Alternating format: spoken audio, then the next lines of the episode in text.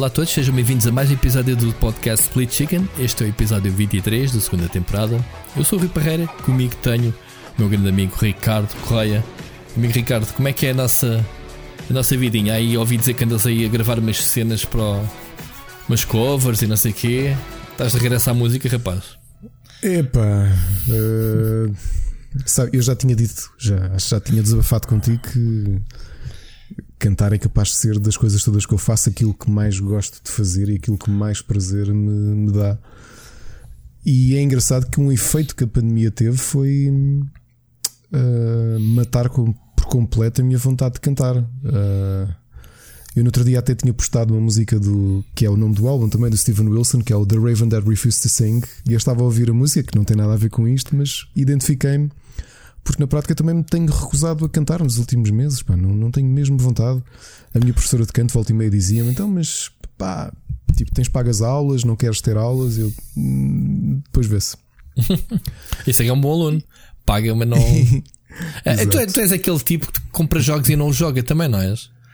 Acho que sim, ou não? Quem é que me estava a dizer outro dia Só que, que comprou, é comprou o jogo? Só que a aula de canto é diferente, pá. O canto é. Era uma coisa que eu pá, que me, sempre me fez muito bem. Se eu, se eu acho que o podcast me faz bem, nem imaginas o quanto me faz bem uma cantar. E, e aqui em casa, a minha mulher até tem cantado e tem gravado umas coisas e eu não tenho vontade nenhuma. Então, mas não queres, então, aproveitei. Não queres cantar não. em nada? Canta aí, canta aí uma coisa. Rápido. Não, não eu estou a saber. Não? Até porque estou muito tasquinho, meu. Estou muito tasquinho. Mas, mas houve uma coisa, mas sabes. Me ouvisse a cantar assim. Mas, po, mas podemos fazer aqui alguma magia e deixar aqui música ao pessoal ou nem por isso? Podemos, podemos deixar aqui magia. Então vamos embora. Malta, conheçam então a cover do Ricardo do Into the Shadow Valley. Como é que é? Into uh, the, Through the Valley. Through the Valley of Shadow? Como é que se chama Through a música? the Valley, como se chama a música do Sean James. Então faz tu a apresentação. Pois é, olha, para quem não sabe, aliás, vocês quando estiverem a ouvir isto já vão tarde demais. Eu também acordei para a coisa um bocadinho tarde, mas a PlayStation Portugal está a fazer um desafio que acaba daqui a 45 minutos, portanto, à meia-noite de, de dia 16. Uh, lançado pelo Diogo Pissarra, que fez uma cover da cover do Sean James, portanto, aquela música que nós conhecemos como o Ellie Song do trailer é, é uma cover de um, de um cantor uh, norte-americano e então o desafio era esse: era gravar essa música e quem e depois há para prémio, não que eu esteja a concorrer para prémio por, por razões óbvias, não acredito sequer que seja elegível para, para concorrer, mas foi o, o empurrão que eu precisava para voltar a cantar.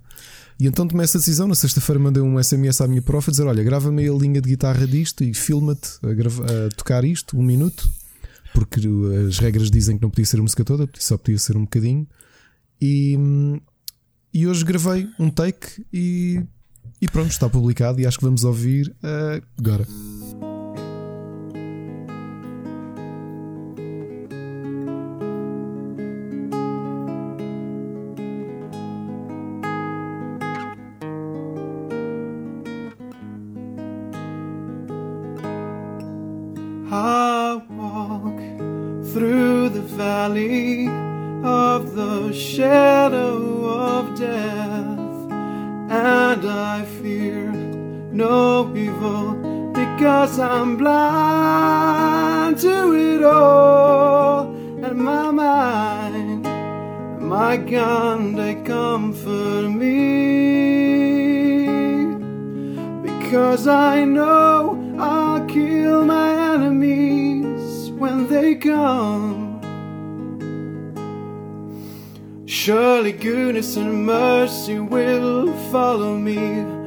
The days of my life, and I'll dwell on this earth forevermore. Said I walk beside the still waters, and they restore my soul, but I can't walk on the path of the right because I'm Muito bem, Ricardo, está espetacular. Uh, Digo-te uma coisa: dizes que não é elegível porque hum, és bom demais? não, Estás a querer dar alguma mensagem ao resto da malta? Não, primeiro porque não só por ser membro de press, mas pá, pronto, porque acho que era um bocado estranho. Só por causa até disso? Só por com as causa ligações disso? que tem à PlayStation estar a estar, não é? Com, com o programa PlayStation Talent estar a concorrer. a- Depende do Para júri. é Se o júri, se o júri for totalmente independente, seja do que for, pá, Para mim não era isso, foi mesmo a, a- vontade que eu tinha de voltar a cantar. E, e por acaso, uma coisa curiosa para quem for ver esta versão, como vocês sabem, eu estou em confinamento com os meus filhos e com a minha mulher. E então eu- a minha janela de oportunidade para gravar coisas, porque nós temos um T2, é muito pequena. E então eu aproveitei. A aula do meu filho, mais velho, acabou às quatro E essa hora o mais novo está a dormir no quarto. Então o que eu fiz foi, assim que acabou a aula do mais velho, eu gravei isso que vocês estão a ver agora. que Foi o primeiro take sem aquecimento nem nada. eles- ninguém está a ver, não sei se estás de noção. É, aqui eu Não, ouço, mas podem ver muito. no Rubber Chicken. No Rubber Chicken está lá o vídeo no Facebook. Um, Não, ficou fixe. E, ficou muito fixe. e uma particularidade é que eu foi essa versão que saiu e eu depois pensei, pá, vou gravar mais um ou outro take só para ver se fica fixe. Já não fico. Fiz isso, não, Não. gostei do segundo take e acordei o meu filho mais novo, ou seja, já não houve mais takes. Então aquilo que gravei à primeira foi o que teve que ser, porque a partir daí já não dá para fazer nada, porque depois tenho aqui um miúdo de dois anos a, a- pronto, a fazer, a ser um miúdo de dois anos, já não dava para Claro. gravar. Muito E bem. pronto, olha, ficou essa versão e a pessoa que está comigo é a minha prof, a Cris, que já, já é a minha professora. Ela já há muito tempo diz não é a minha professora, que agora somos, somos eh, amigos que, que tocamos semanalmente, mas eu acho que sim, ela é a minha professora, ela ensinou-me muito e já, hum, bom, eu já estou há oito anos com, com ela. Muito bom. Hum, Muito bem. e pronto, é ela que está a tocar, é uma excelente, é uma excelente profissional. Com isto do Covid, ela atualizou imenso, porque ela tinha a agenda de concertos completamente cheia até o final do ano. Aulas também. Ela toca numa completamente- banda, é? Ela, sim, ela, ela quando veio para cá ah, começou a fazer o circuito de Casino de Lisboa, Casino de Estoril, com Bossa Nova. Só bem, entretanto, começou a ter convites para tudo, para qualquer tipo de eventos. Então tinha mesmo contratos até o final do ano, tudo, tudo a abarrotar. Mais as aulas que ela dá também, porque tem imenso prazer a dar aulas. E entretanto atualizou-se. Portanto, quem quiser conhecer mais o trabalho da Cris, aproveite para ir ver, Cris Rosa. Ela foi muito criativa nestas semanas, porque obviamente que o volume de negócio dela baixou muito, não é? Uhum. Porque foi tudo cancelado, todos os concertos que ela ia dar foram cancelados, até para câmaras municipais, pelo país todo. Então arranjou, sei lá, serenatas. Ela e o marido vão dar, fazer uma serenata à rua de alguém que tu pagues. Eh, olha, vem aqui à minha rua e toca não sei o quê. E eles vão. Têm feito versões para, para tu ofereceres como prenda, não é? Olha, a minha mulher gosta muito da música tal. E pronto, aquilo ainda por cima é baratíssimo. Mas toca uma música ou, ou só Sim, ou música, várias? Sim, sim. Sim, sim, sim. Tu Olha, isso é uma, uma cena interessante. Tenho que É, pensar nisso. Ahm, Aqui que ninguém nos ouve. Exato, exato. E, Ah. e- e pronto, estou aqui a fazer publicidade porque ela é, é uma pessoa que é uma excelente profissional e é uma grande amiga. Aqui não existe É família publicidade. nós. Aqui existe o passa a boca. É- Passa a Exato. Palavra. E, Passa... portanto, se quiserem conhecer a Cris, ela entretanto está a ter aulas presenciais com todos os cuidados. Foi convidada por mais uma escola para dar aulas e está a dar aulas eh, por videochamada também. Ah, aqui a minha mulher foi a cobaia e a coisa corre bem. Portanto, quem, quem quiser aprender, se já tive muitos amigos, já tive muita gente conhecida que teve aulas com ela, algumas pessoas que queriam começar, aproveitem, vejam, ok? Muito bom. E, e entretanto, têm aventuras do Ricardo. Espera, espera, espera. Antes de passarmos a- às aventuras do Ricardo, As aventu- calma. Já que estamos nesta, nesta cena de falarmos da música do, do Last of Us, deixem-vos dizer que vai acontecer um evento.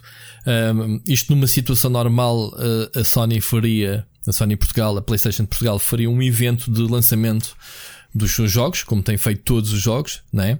O Last of Us não era, não era exceção. Este ano já, já recebeste o convite aí, Ricardo, já deves saber. O, Já vai ser, vai vamos ser ter- digital um, Sim. na quinta-feira. Vais estar com uma pessoa do Rubber, tu Vou com quem? vais com a Alexa. A Alexa é a nossa expert de. Não vou estar com a Alexa. Vai- é, é, é diferente. Eles não. Pronto, eu Ah, também não são vou estar aqui a entrar. em- É, Ok. não vou estar aqui em pormenores, mas aquilo começa às 6 da tarde e acaba, parece-me, às 8 e meia da noite. Portanto, são duas, e, horas e meia. Vai haver muitos convidados a passar na stream. Eh, E eu vou, vou me juntar a uma série de pessoal da pressa, me juntar ao Eurogamer. já Não sabia que o, que o, que o Rubber estava lá, porque a gente teve a fazer hoje testes coletivos, Ricardo. Por isso é que eu estou a Uhum. dizer que não sabia. Uh, vou estar com o Aníbal do IGN, vou estar com o Jorge Loureiro do, do Eurogamer, com, depois também com um ou outro YouTube, o, não sei se conheces o Marco Fresco, o MF Gaming. É com ele que eu vou estar. Uh, acho que vamos entrar aos pares para falarmos um bocadinho sobre o jogo. Um, e eu acho que vou mais tarde. Eu pedi para. Como aquilo era uma espécie de slots, né? as pessoas vão entrando os convidados. Um, vou entrar assim um bocadinho mais tarde lá para as 7 e tal, quase já a partir das 8, mais ou menos. Um, mas pronto, vai haver muita gente, vai ver uh, o, o, Diogo Pissarra, né? vai, vai estar lá, parece-me a tocar. Vamos lá ter o Filipe Pina, sei lá, várias pessoas da, da indústria, youtubers, o Rico eu? Trutz, estou brincando.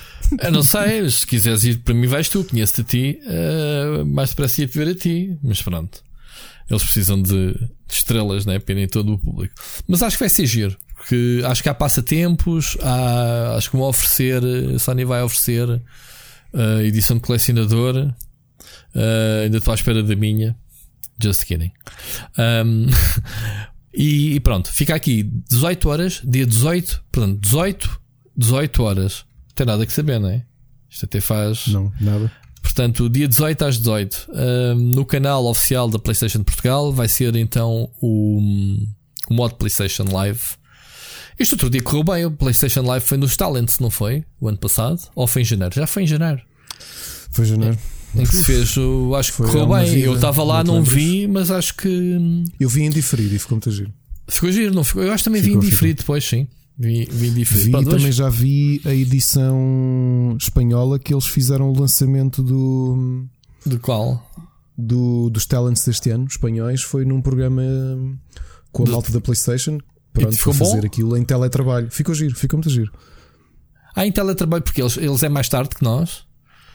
Eles, é, eles começam, eles lançam o programa mais cedo e acabam mais cedo. Ou seja, em dezembro eles normalmente têm o vencedor mas tu sabes que em Madrid a coisa continua confinada, portanto uh, não tá há bem. ninguém nos escritórios da PlayStation e uh, mesmo o Roberto Iesta, de que tu conheces, não é? da PlayStation, que é o coordenador, é o, sim, sim, sim. É o mentor do projeto todo, não é?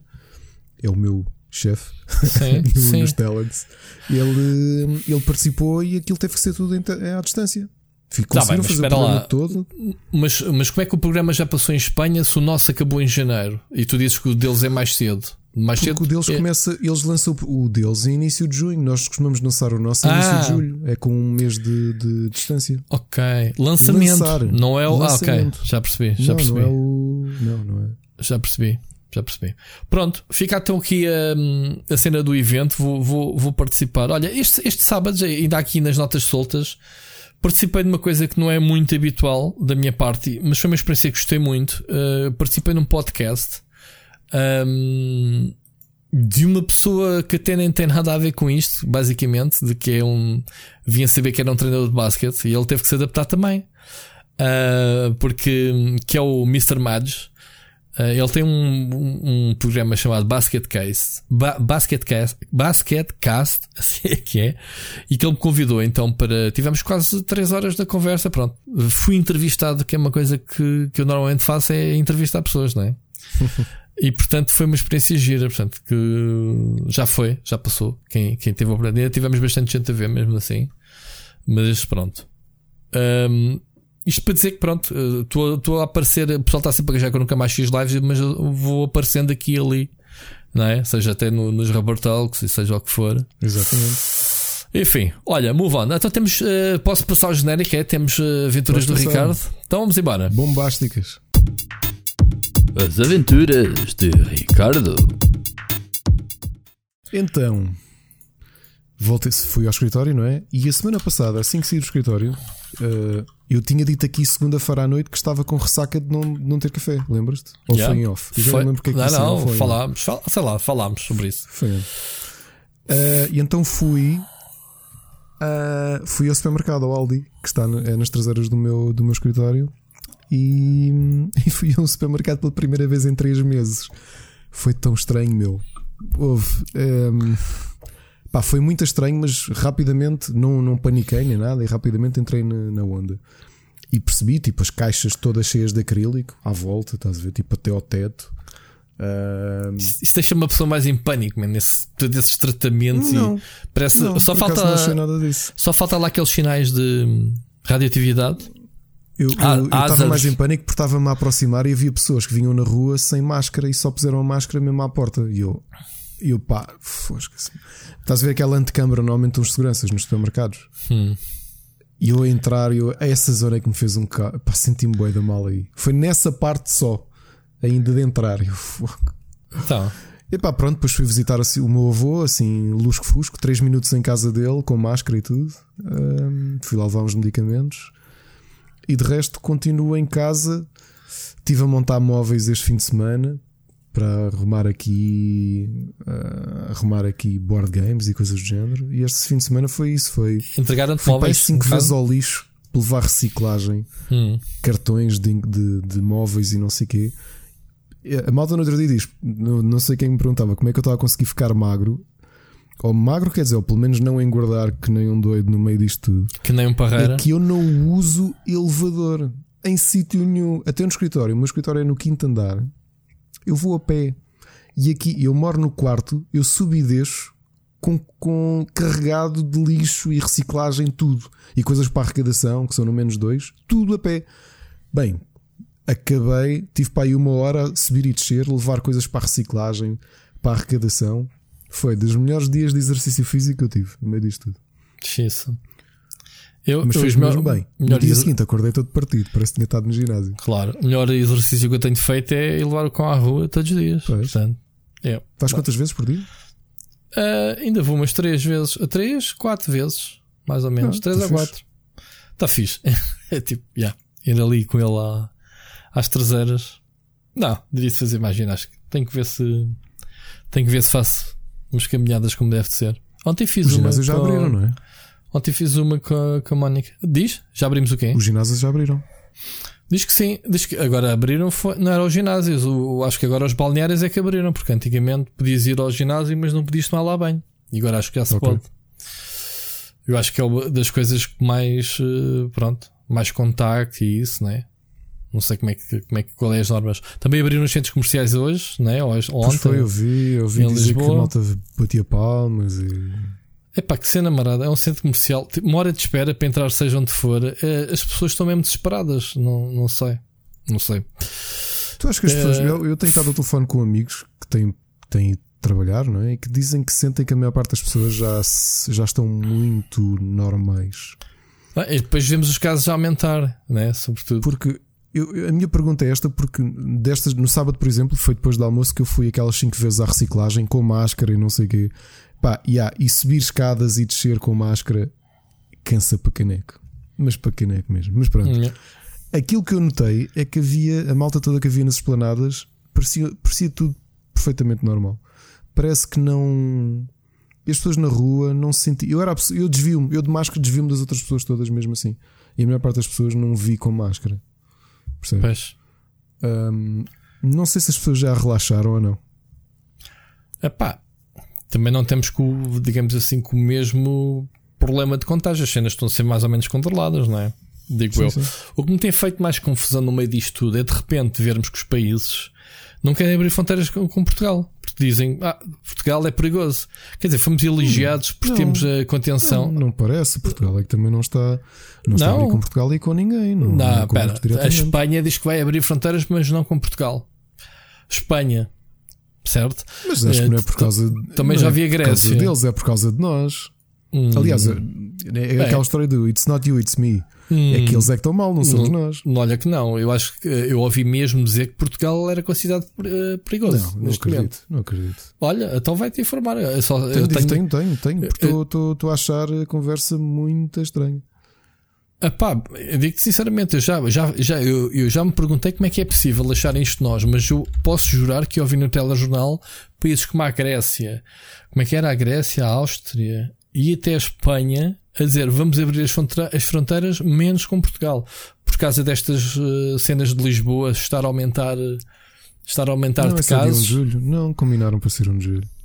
Pá, então não sei. Então se calhar passar. Pá, tu que esteja errado, mas eu tenho ficado com com um mal disposto a ouvir isso e pá, agora somos nós os vilões. Muito não, bem. não, não, não. Portugal é que. é ao contrário. Portugal é que pediu para ser só dia 1 de julho. Ah, é? E é esse o motivo? Epá, eu posso ser que eu ouvi Porque dizer algo. Espanha queria mais cedo, agora é que eu estava a confirmar. Que Espanha queria mais cedo E a Grécia? e era. E era um bocado unilateral. Não sei se foi a. Grécia. Houve um país que disse que Portugal era perigoso. Pá, posso, posso estar enganado. Mas pronto, move on, não é importante. Portugal é perigoso, mas é dentro das quatro linhas. Pumba! Piada do europeu. Tomem lá. Que ainda somos campeões. Só para avisar isso. Graças à pandemia somos será, campeões um será mais. ainda, ainda vêm cá todos comer, eh, ver, ver a bola, não é? É é? verdade. É verdade. Sexta-feira que eu voltei a ver eh, futebol. Olha, eu nem sei de nada. O Benfica já jogou este, este fim de semana. Jogou na quarta. Joga na quarta? Jogou na quarta. Esta semana ainda não jogou. Ah, ainda não jogou. Bem, parecia que não vi pedradas, ainda a voar. Pronto, está explicado. Enfim, move on, meu amigo. Vamos? Esta semana temos pouco so- sobre falar, já está repetitivo, não é? Esta cena do, do Covid. Bom, temos muita coisa para falar sobre coisas giras. Uh, claro que o tema da semana não poderia ser outro senão a grande revelação da PlayStation 5, certo? Estavas à espera? Tu viste, o, tu viste a apresentação ao Vi. vivo? Acabei, acabei de dar aulas. aca- acabei de dar aulas. Apesar de ser feriado, eu até decidi dar uma aula softzinha aos meus alunos. Uhum. E tivemos aqui um bocadinho de videochamada. Depois jantámos. E uma coisa curiosa, que eu acho que o meu filho mais velho não se vai esquecer. Nós não vimos a- o evento na televisão, vimos cada um no seu computador, porque o mais pequeno estava aqui. Eu acho que esta revelação vai ser, pelo menos aqui na família, vai ser marcante. Foi a- o primeiro evento do género que nós vimos todos em conjunto. O, o mais pequeno, obviamente, não viu, o mais velho ia oscilando. Nós vimos o início do trailer para tentar perceber se a coisa era ah, se era violenta ou não, e o resto ele foi vendo. Epá, ele ficou entusiasmadíssimo com um monte de jogos. Sabes qual foi o jogo que ele mais ficou entusiasmado? E ainda hoje ele me perguntou isso. Pai, já há a data de lançamento do Destruction All Stars. Acreditas? Ele gostou imenso do visual do jogo. É porque é- esse jogo foi muito amarado. Eu até me admira começarmos já a falar sobre ele. Porque eu, quando olhei para esse jogo, pensei: isto é um remake do Destruction Derby. Isto Yeah. é tipo Yeah, yeah. O, o, o Destruction Derby cool da geração cool, não é? Dos Millennials. Porque não é, não, não é violento, não, como era antigamente. E de repente, o que me chamou a atenção foi ver os gajos assaltarem os condutores dentro do carro e andarem a mocada cá fora, Uhum. a desviarem-se dos carros e, e a serem atropelados. Opa, achei genial. Achei muito curioso uh, para jogar o jogo, pareceu-me bastante original. Pá, Destruction Derby, em que o pessoal sai de fora dos carros e anda à mocada. Pá, brutal. Mas o meu filho Olha, depois viu dois ou três títulos e dois comentários que ele fez que eu achei brilhantes. O primeiro foi: Ó pai, quando este e este jogo saírem, eu acho que vou estar só a jogar PlayStation 5. Provavelmente não vou jogar mais nenhuma consola. E eu, ok, filho, boa, bom comentário da tua parte. Já, já foi lavada, já foi. E a outra, Coitadinho. ele, onde joga mais, já joga PlayStation, mas joga muito PC e Switch. Não é? Acaba por ter as consolas todas, portanto vai rodando. Olha, apetece-me jogar isto na consola X. Mas pronto. Opa, deixa, de- deixa lá, depois de vermos o, o, o Cínio né, a fazer um live react de- do evento da PlayStation, eu já vi tudo, amigos. Eu não vi, por acaso não cheguei a ver. Portanto, Não- o maior vi. nintendista do mundo. Exato. Eh, Eu acho que a mensagem que ele quis passar, e boa, e apoio, brinquei com ele, obviamente, é epá, o pessoal tem é que celebrar os videojogos, deixar-se ficar de fanboyismos e não sei o quê. Há um evento muito importante da apresentação da PlayStation 5.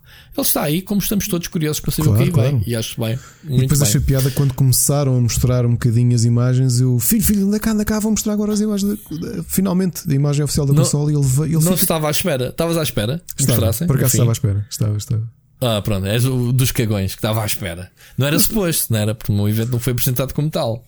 Epá, só que era a altura certa para isso, sabes? Hum, eu acho que Hum. Deu era fazer um, teasing, remate- não revelar. Não, eu estava a esperar que revelassem agora.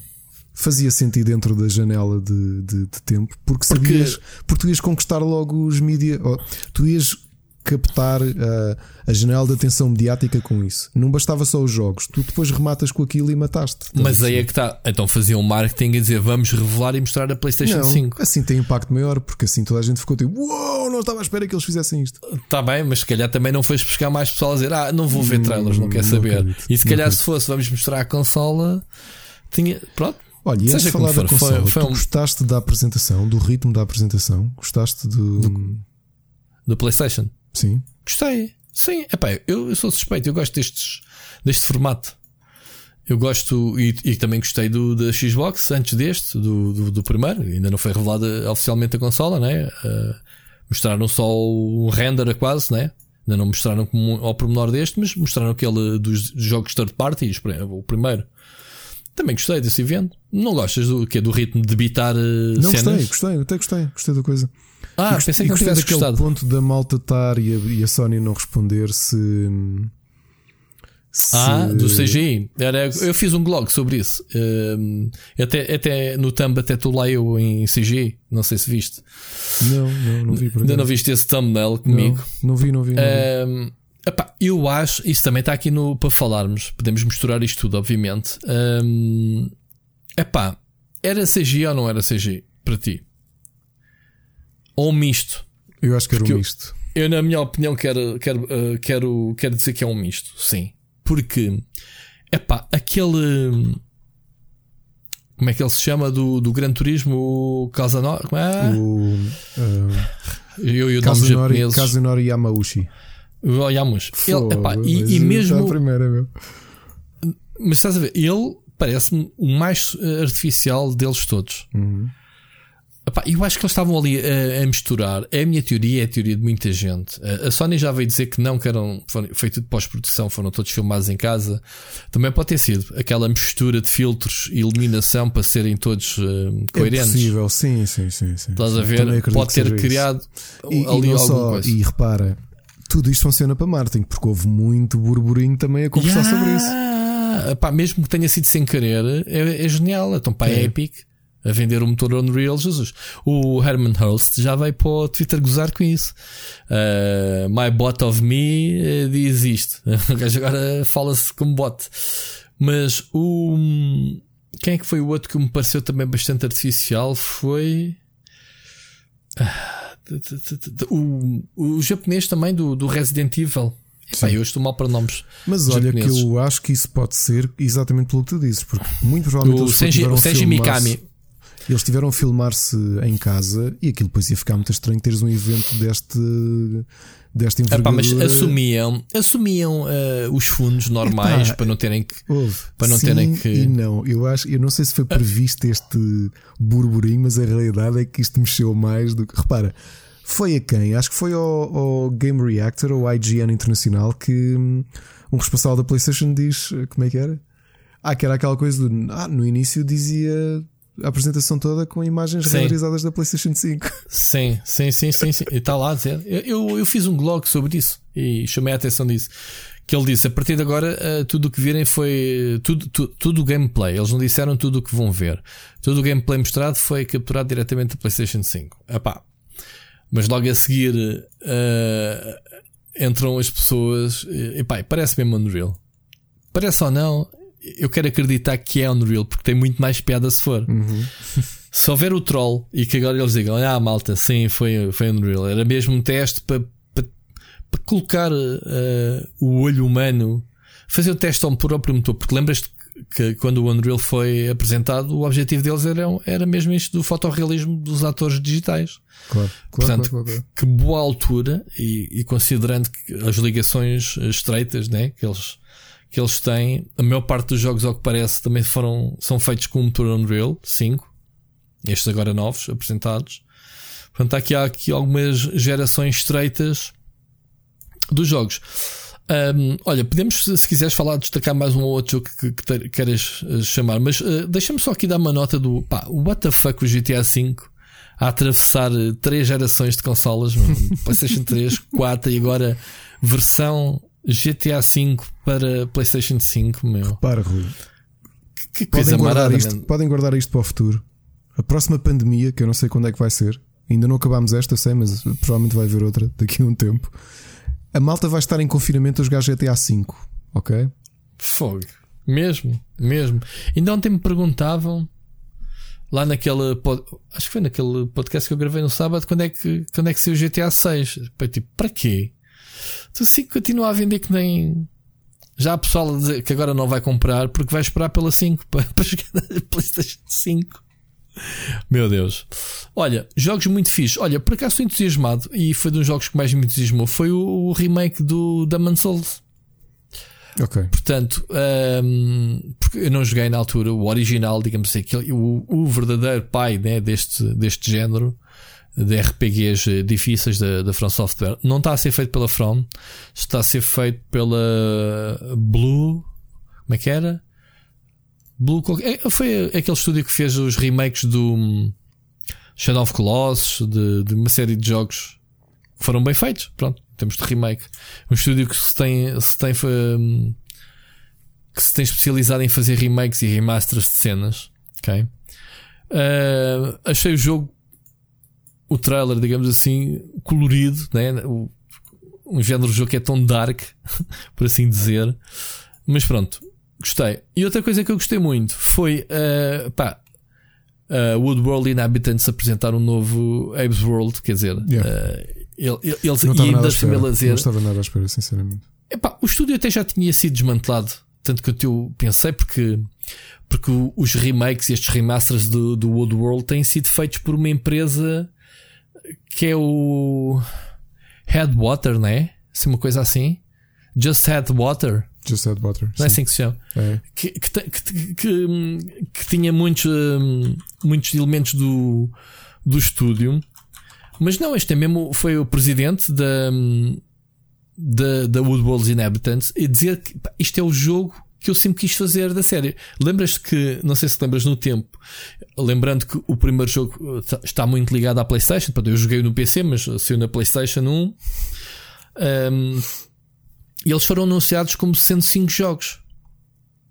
E nunca saiu o quinto jogo. Estás a ver? Saiu o Woodworld, depois o uh, Abe's Odyssey, depois o Munchies Odyssey, o que é que é, não é? Depois Sim. saiu o quarto, que era aquele FPS um, como é que, do, do- que era assim no Oeste, com uma Sim, outra com personagem. o- não lembro como é que ele se chama. Str- era o Stranger, como é que era o. Pronto. Era o quarto jogo. O quinto nunca chegou a, a sair, né? Um, Deixa-me aqui ver se eu apanho o nome já agora. Disse, consegui dizer o. o- olha, Stranger's Wrath. Eu disse é Strangers. Yeah. quase. Quase que dizia o nome dos quatro jogos. Pronto, é o, o Odyssey, um, o Munchies Odyssey, pronto, o Abe's. um, Escape, que- Exodus. o Exodus. Exodus, yeah. Ah, só não disse o Exodus, pronto, que é o segundo, penso Exato. eu. Pronto. Um, depois saiu agora o remake, muito- que é o New. Tasty, não é? Uh, que foi tal estúdio, o Just Headwater, que fez. uh, ah, também teve o Woodworld Inhabitants, uh, afinal nunca se desmantelou. Pronto, eu pensei que eles. que eles tinham. que se tinham desfeito. Mas pronto. Um, e fiquei bastante contente de. Acho que até foi o próprio Lord Landing que, que, que foi ele que fez a apresentação, não foi? Uh, Deixa-me só aqui confirmar se é a foto dele. Yeah, foi o, o, o fundador que anunciou então este novo jogo. É pá, bada fixe. Uh, bada fixe. Houve assim uma série de anúncios de remakes. Olha, o, o teu filho deve ter ficado todo contente com Spider-Man, obviamente, não é? Foi logo o início. Filho, filho, anda cá, anda cá, anda cá. Aliás, eu puxei um bocadinho para trás e- porque ele estava-se a levantar da mesa, estava a acabar de comer uh, a fruta. Filho, anda cá ele. Ah, é o Miles Morales, pai. Yeah. Sai ah, ele quando? conhece, que é desenhos animados, não é? Sai quando? Assim não só viu o filme como ele jogou o jogo todo. Ele fez a Ah, playthrough ele jogou dele. o jogo todo. Ele fez a, ele fez a playthrough dele, dele e ele ultimamente tem estado a fazer a playthrough dos, dos na, na conta dele do, das expansões. Uhum. Eu acabei as E- expansões todas, por acaso. E ele gosta muito, pá, e adorámos o filme. Aliás, já vimos o filme duas ou três vezes. Fomos ver ao cinema, os dois. Qual do Spider-Verse? O Into the, sim, o Into the Spider-Verse. E já vimos em casa com a Ana também, duas vezes. Tenho que ir ver, que eu acho que parei a meio e nunca mais me lembrei de Pá, pegar é no filme, muito, caralho. muito, muito, muito. Eu sei, eu tava... é pá, agora que me E falaste assim que eu ele viu, estúpido. ele assim, ei, quero tanto, mas não foi o único. Houve alguns títulos que eu, estás a dizer o, o, o novo Wave, fiquei contente, mais pela nostalgia, mas digo-te que não foi a coisa que eu fiquei mais entusiasmado. Um, o Horizon Zero Dawn, o, desculpa, como é que ele foi? O Horizon Forbidden uh, West. Forbidden West. Uhum. Eu fiquei, pá, Tá qualquer coisa, né? eu adoro o jogo, como tu sabes. Foi o meu jogo do ano, num ano em que saiu o Mario Odyssey e o Breath of the Wild. Eu não esperava gostar tanto do Horizon Zero Dawn como gostei. Esse foi, foi o jogo que eu fiquei mais surpreendido, mas de títulos que eu nunca ouvi falar e que fiquei com muita, muita vontade de jogar foi o, o Kena Bridge of Spirits. Uhum. Gostei imenso do visual, estava mesmo babado a jogar o jogo. O Little Devil Inside, um indie, mas gostei muito daquilo que, que- que estavam a apresentar. Um, E Não gostaste do Bug Snacks? Achei piada ao Bugsnax, é aquela loucura dos autores do Octodad, não é? Do, Yeah, yeah, yeah. Deixa-me ver como é que se chama o estúdio. Ah, e, Não, o- não sei o nome mesmo. Yeah. epá, e gostei, estou com alguma curiosidade para jogar Sackboy Big Adventure, porque eu nunca joguei nenhum Little Big Planet com o meu filho. E então agora até fiquei com alguma vontade de o jogar. Mas depois aquilo que nos deixou logo aos dois muito contentes foi a Insomniac mostrar imagens do Ei, tão Ratchet bom. and O Ratchet and Clank. Rift Apart. Eu esse foi o meu jogo remake. favorito. Foi, Eu- o, foi o meu jogo uh, favorito. Eu gosto muito da série. Eu também gosto muito, muito. E, meu filho e funciona sempre muito, muito bem. E é bem da familiar este que eles mostraram. E este foi o jogo que talvez tenha mostrado aquele gameplay no fim. A potencialidade da Ahm, console. de- pá, do BS já viste a, a capacidade dele passar de um mundo para o outro, assim, Uhum. tipo pelos rifts, né? pelos aqueles portais. Tal, estás num ambiente de piratas, de repente estás numa metrópole qualquer, ou uma cena assim, com toda a ação bué de inimigos no ecrã, montes de partículas. Sabes que o jogo é todos parafusos por todo lado, né? tudo Uhum. partes. Ah, epá, eu acho que o jogo está muito fixe, muito fixe mesmo. Todos são. Eu sou grande fã da série. E foi mais um daqueles que o meu filho nunca viu um evento destes, não é? Ah, Pois. E é engraçado vê-lo, ainda hoje estávamos ali a conversar. Ele assim: ó pai, eh, o Ratchet está quase a chegar. E o filho, primeiro é preciso sair a consola onde vai sair o Ratchet. Então, mas porquê que tu não lhe apresentas os outros que estão aí? Há aí tanto jogo do Ratchet que ele pode Ele já jogou, começar ele a já jogou jogar. alguns no PlayStation Now. Ah, ok. Pronto, pronto. Sabes que isto aqui não, não, não brincamos, meu. Agora, Pá, estes, estes últimos Ratchet da PlayStation 4 então, são tão bonitos, meu. Fogo. Sim. São E brutais. tinha calhado mesmo. bem porque o jogo saiu perto do lançamento do filme. Pá, o filme não é brilhante, mas é engraçado. Eu acho que não vi o filme. Viste? Deves ter ido ao Olha, cinema. que falas. Não? Naquela Fui. sessão de mídia. Estavas lá. Eu também estava. Ah, fui ver. Fui ver. Ah, Pronto, então é forgettable o filme. Ah, aquelas coisas. Parece, já, já me lembro. Parece-me. Parece que estás a ver cutscenes do, do, do jogo, não é? Portanto, estão bem feitas, mas para cinema ainda falta um bocadinho. Falta um bocadinho assim, se calhar, não é? Digo eu. Não, mas estava fixe, não. não... É Não um, me lembro. Não é um filme da Pixar ou da Dreamworks. É daqueles filmes de animação que tu vês e tipo sais do cinema e. Ah, ok. Boa, está giro. Sim, mas se fosse um filme direto para Netflix, eh, papavas bem. Tipo, olha, fixe, venha sim, mais sim, sim, destes, sim, né? Yeah. Mais ti- epá, isto agora estar aqui a falar todos os títulos também não me recordo de cabeça. Epá, obviamente o Resident Evil 8, né? o Village, com não estava à espera. e Eu vou dizer um comentário que fiz com a Ana. Estava a ver isto em direto com a Ana. O meu filho, obviamente, nessa altura nós pedimos para ele se afastar. A Ana estava no monitor dela, eu estava no meu. E ela, isto é o quê? E Eu, epá, não sei. Porque a nível de ambiente achei muito bom, mas depois as caras pareciam-me de uma empresa da baleia. E acreditas? Eu não achei que aquilo fosse de uma empresa AAA, o- a qualidade das caras, porque era demasiado. Eu até já fui rever o trailer outra vez e tudo está muito bom. Eu até pensei, isto será um Outlast? Porque Hum. a qualidade das caras não está. Não é que eles sejam maus, não estava no mesmo patamar, estás a perceber? Foi o remake do Chris Redfield, mais, um- mais um restyling. Essa personagem deve ser eh, o, o tipo com mais botox nos videojogos. Botox no sentido de, de um jogo para o outro não, não o conheces.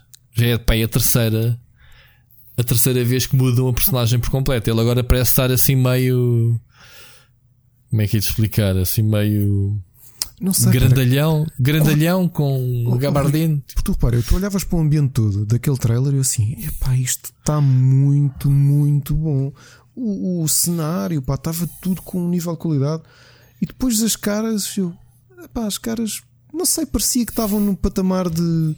Fora Normalmente de. vês, tu olhas para um, para um jogo da Naughty Dog, ok, obviamente a Naughty Dog é a Naughty Dog, mas estás a perceber, tu olhas para um estúdio e vês uma coesão entre o, o cenário, a qualidade do, do trabalho investido no cenário e no resto. E ali parecia-me que havia uma- um distanciamento muito grande, meu. E eu te disse, ah, não, isto deve ser o Outlast, porque pá, eles têm feito dinheiro, agora cresceram, estão aqui com um bom ambiente e de repente ele, olha, não, é, é, é o Resident Evil. Eu fiquei tipo, ok, boa. Deixa ver, deixa ver o que é que vai acontecer. Tivemos também a apresentação do Hitman 3, portanto, que, que é para fechar a trilogia deste, desta nova geração, digamos Sim. assim, de, Sim, sim, de jogos no, passado no Dubai. Epá, aqui hum, o Hitman 3 parece-me ser um bom jogo também para testar a consola, porque é, a série Hitman sempre foi tudo sobre sandboxes, não é? Claro. Uh, cenários montes uh, muito grandes, com diversos caminhos, uh, cheio de pessoal, muita gente com, com inteligência artificial a controlar, não é? Jogaste algum, Joguei. alguns jogos Joguei. da série? Sim, sim, sim, sim, sim. Tu tens aquela cena do efeito que é se, se um gajo descobre um morto ou se dás alarme, é um, um autêntico dominó, não é? De peças que o pessoal entra todo público, uh, fica em alarme. Portanto, vamos ver se, este, se eles agora têm recursos ilimitados, como se costuma dizer agora na gíria, uh, para fazer então o verdadeiro sandbox de, do Hitman. Por acaso gosto bastante da série um, e estes, estes novos episódios são bastante bons. O, tanto, o primeiro que são episódio e o segundo já, já eles como independentes. Um, pá, gostei. Vamos ver agora o terceiro. Sabes e... que, eu, desculpa, Rui, é que foi engraçado. Diz. Isto foi muito de debate. Quando tu estás a ver uma coisa em direto, já fizemos, eu e tu já fizemos lives, não é? Dei a 3 há uns anos. Uhum. E, e sim, as coisas são engraçadas quando estás a debater com alguém. Isto é não sei o quê, isto é não sei o quê. E estava a acontecer isto, que eu estava a ver com a Ana. Tentar adivinhar. E a Ana disse jogos, assim: não é? Isto é Hitman. E eu, epá, eu acho que sim, mas depois comecei a olhar. Eu, se calhar não é o Hitman. Depois fiquei com dúvidas se aquilo era o Hitman é, ou se era um jogo novo. Sabes uh... porquê? Sabes que eles também começaram ao início eles mudaram o logotipo. A IO, a IO Interativo exato. agora é, é abreviado IOL, exato, parece. Exato, exato. É assim, que raio de logotipo que eles agora têm. Um, e, e atrapalha. Só que, pá, isto é IO Interativo. Sim, faz sentido. Uh, mas sim, se calhar eu, eu também não, não topei logo que era o Whitman. Sim, com, já estou como tu. Um, tens o Deadloop da Arcane Studios. Sim, sim, sim. O jogo parece-me ter um estilo beda deslocado de assassinos, não eu é? Gostei muito, sim, Um, porque tu, tu podes jogar do ponto de vista de um ou do outro, não é? Já se percebeu isso. Não se percebe é o que é que é o jogo, se é um multiplayer assimétrico. Não Eu é? acho que não, acho que deves ter é duas linhas de história. Vais jogar História. pelo lado dele e depois vais jogar pelo lado dela. Quero eu acreditar que é isso. Porque o sucesso de um é o insucesso do outro.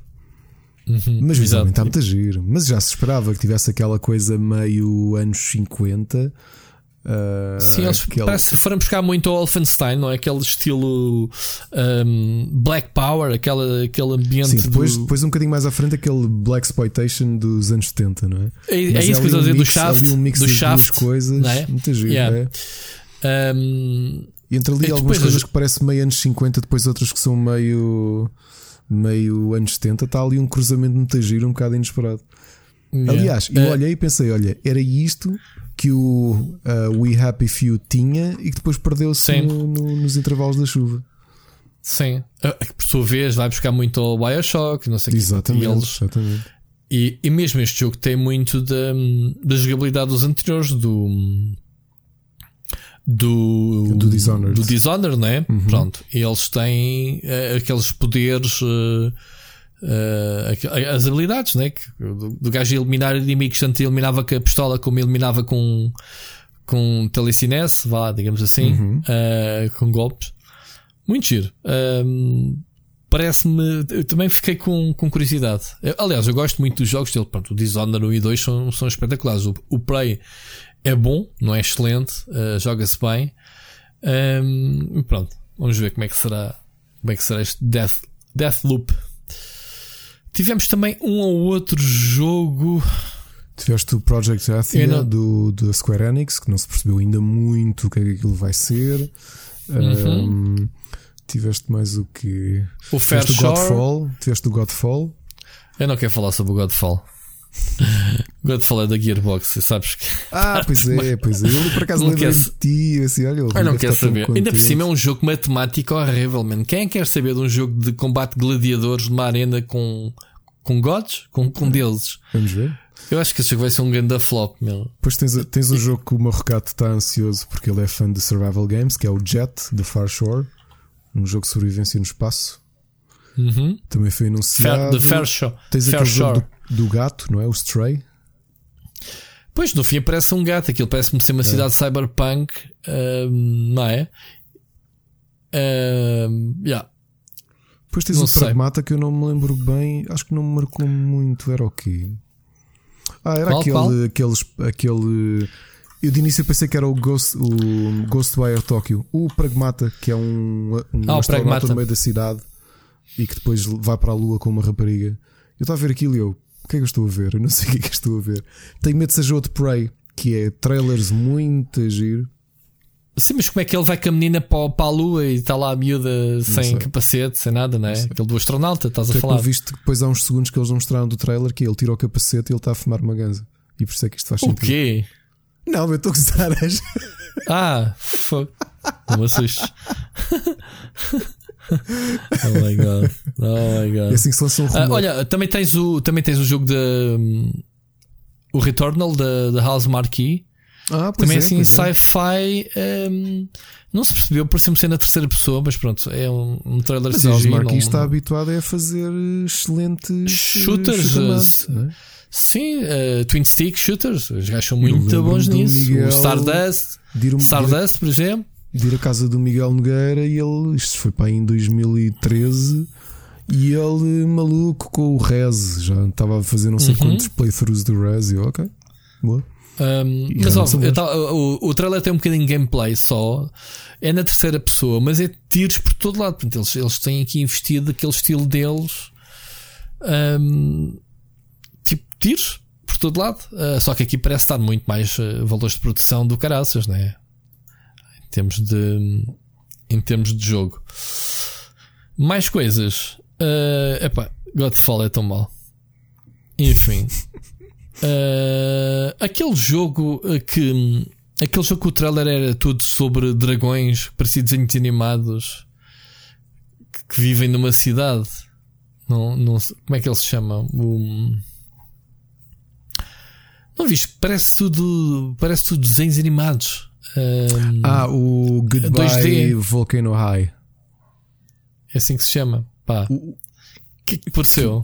Não sei, aquilo tem a arte de ser, o Morcat dizia com alguma razão, tem a arte de querer capitalizar ali um bocadinho no sucesso do, do Life is Strange, com um tom diferente.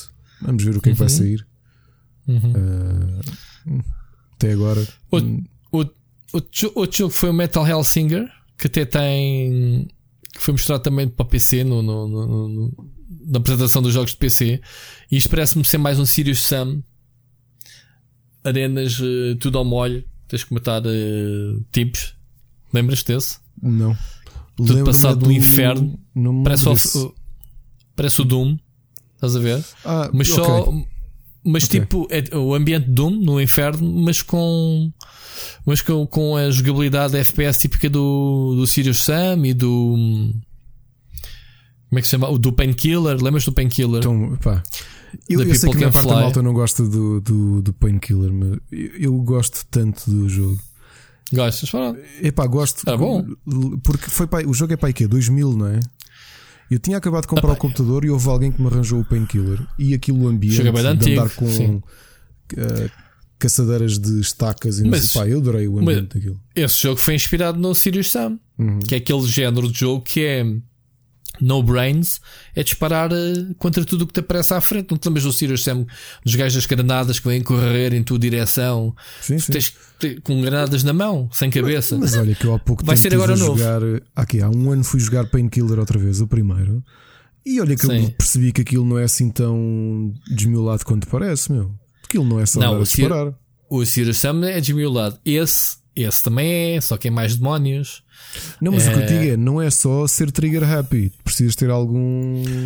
Tens que gerir as munições Sim, e sim, o é isso, posicionamento é isso, é em isso. relação aos inimigos. Claro que tens de ter alguma inteligência, não é só estás no mesmo sítio e disparar, senão. Opa, mas o, o- agora falando outra vez do Bug Snacks, eh, estes, estes tipos não batem bem da cabeça, meu, né? Tu comes um morango e o teu braço fica transformado num morango.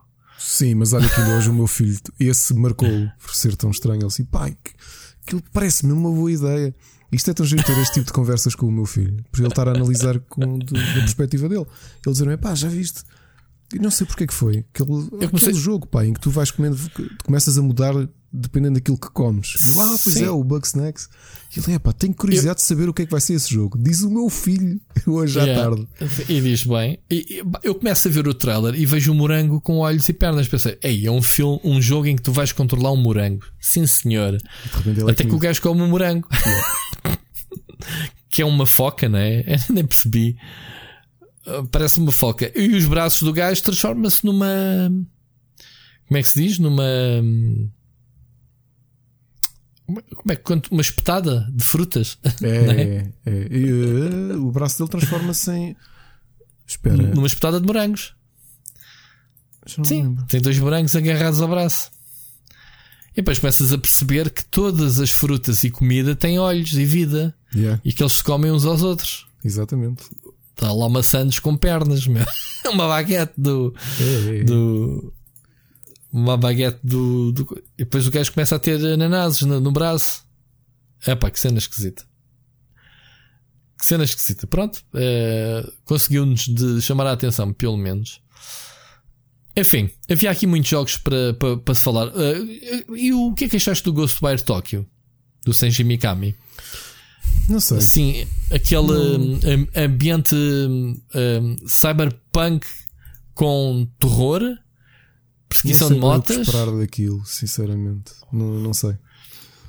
Uh, mas também, se calhar, não sou bem o público do, do- dos jogos do, do Sim, mas depois tens ali o. o- tens ali as cenas de terror, man, eh, esco- Olha, eh, pessoal não sem vi. cabeça a acho que andar. foi a Ana que descreveu desta forma, e eu tenho que concordar com, aquela, com ela, que era Yokai Watch, mas versão terror. Porque se tu reparares, ele, de alguma forma, o protagonista consegue ver aqueles yokais, aqueles espíritos pela cidade de Tóquio, não é? Que mais ninguém está a ver. E anda a eliminá-los. Um yokai é um monstro na É mitologia é um espírito, japonesa, né? Um espírito. É um, é um espírito. E aquilo parece-me um bocado dessa ideia de tens a cidade cheia de yokais. Eu acho que vão ser yokais. Vamos chamar Pá, mas a cidade. A cidade, eh, há aqui sequências em que tu andas de moto e não sei o quê, e depois tens de repente ambientes eh, que parece o Evil Within, aquele típico terror, ou seja, Mikami é dos gajos mais, sei lá, dos, dos- dos tipos que faz o horror de, de, de borrares a cueca, né? de saltares da cadeira. Se chegares um, um, um Evil Inside, Evil, Evil Within, desculpa, não Evil Inside. O Evil Within, hum, e ele mistura aqui uma série de coisas neste jogo. É muito estranho. É muito estranho. Mas pronto, é, é daqueles que eu quero jogar, portanto, estranho ou não. Enfim, muitos jogos. eh, o que é que interessa dizer? Ficaste satisfeito com esta primeira batch? Estamos a falar de jogos, obviamente, Fiquei, tirando alguns. Fiquei, até te digo. Alguns que- são multi, multiplataformas, portanto, uh, bem fixe, jogos para todos, não é? Mas quando não estava. Isso é que eu não. É, é irónico. Eu estava à espera de ver imagens da consola, não estava, a ver, não estava à espera de ver tantos títulos a serem falados hum, nesta apresentação. Então, e, passando agora para a consola, o que é que achaste? É, parece um router para ti também? Não, epá, Achaste eu, bonito? eu gostei dela porque acho que é interessante fazeres um corte de uma vez por todas. Porque ah, Uhum. tenho, tenho um amigo designer que, que dizia com razão, e é óbvio, não é? Não é, não é preciso ter estudado design para, para perceberes isso, que ah, o mundo todo, eh, na- nos últimos 20 anos, foi extremamente demarcado pela, pelo- pela depuração do IKEA e da Apple. E isso é uma verdade, eles acabaram por, por definir a tendência daquilo que, que, é, que são as linhas de- da maior parte dos objetos, e isso vê-se na tecnologia. Tudo ficou hiper depurado até ao ponto daquele render da Xbox, não é? que é talvez a, a versão mais depurada que eu já vi de uma Xbox. Mesmo a Xbox One tem um bocadinho menos. eh, É, é, é menos uma caixa do que, do que esta Xbox. E o que é que eu achei de Não de- interessante? Porque se na geração não deixa de anterior ser uma as duas caixa, né? consolas, as duas consolas foram muito no mesmo caminho, eram duas caixas, não é? PS4 e Xbox One são duas caixas. Paralelepípedos são, são aqueles receptores de satélite, não é? Uhum. Malta, lembrando, indo um bocadinho mais longe, o que a PS4 e a Xbox One são na prática são aqueles receptores de satélite. Para quem teve satélite, eu não tive, mas lembro de um amigo meu ter, e era exatamente aquilo: era um, era um paralelepípedo preto. Tá bem, mas uh, em, em termos de comparação, a PlayStation 4 é muito mais. uh, tem umas linhas muito mais refinadas, ainda assim. é, o outro é mesmo um, um barrote. A, a luz, a- as luzes também dão-lhe dão-lhe alguma piada. As luzes. Eu acho que foi interessante marcares uma década nova e veres a consola ir num caminho que, por exemplo, eu esperaria que a Nintendo fosse. Hum. Sabes que eu, eu, eu olhei ali muito inspiração na Apple. Aquelas linhas sóbrias, o branquinho, uh, os neons a dar-lhe ali um, o branco sim, um eu acho que o toquezinho branco especial. surge aqui, a malta não percebe.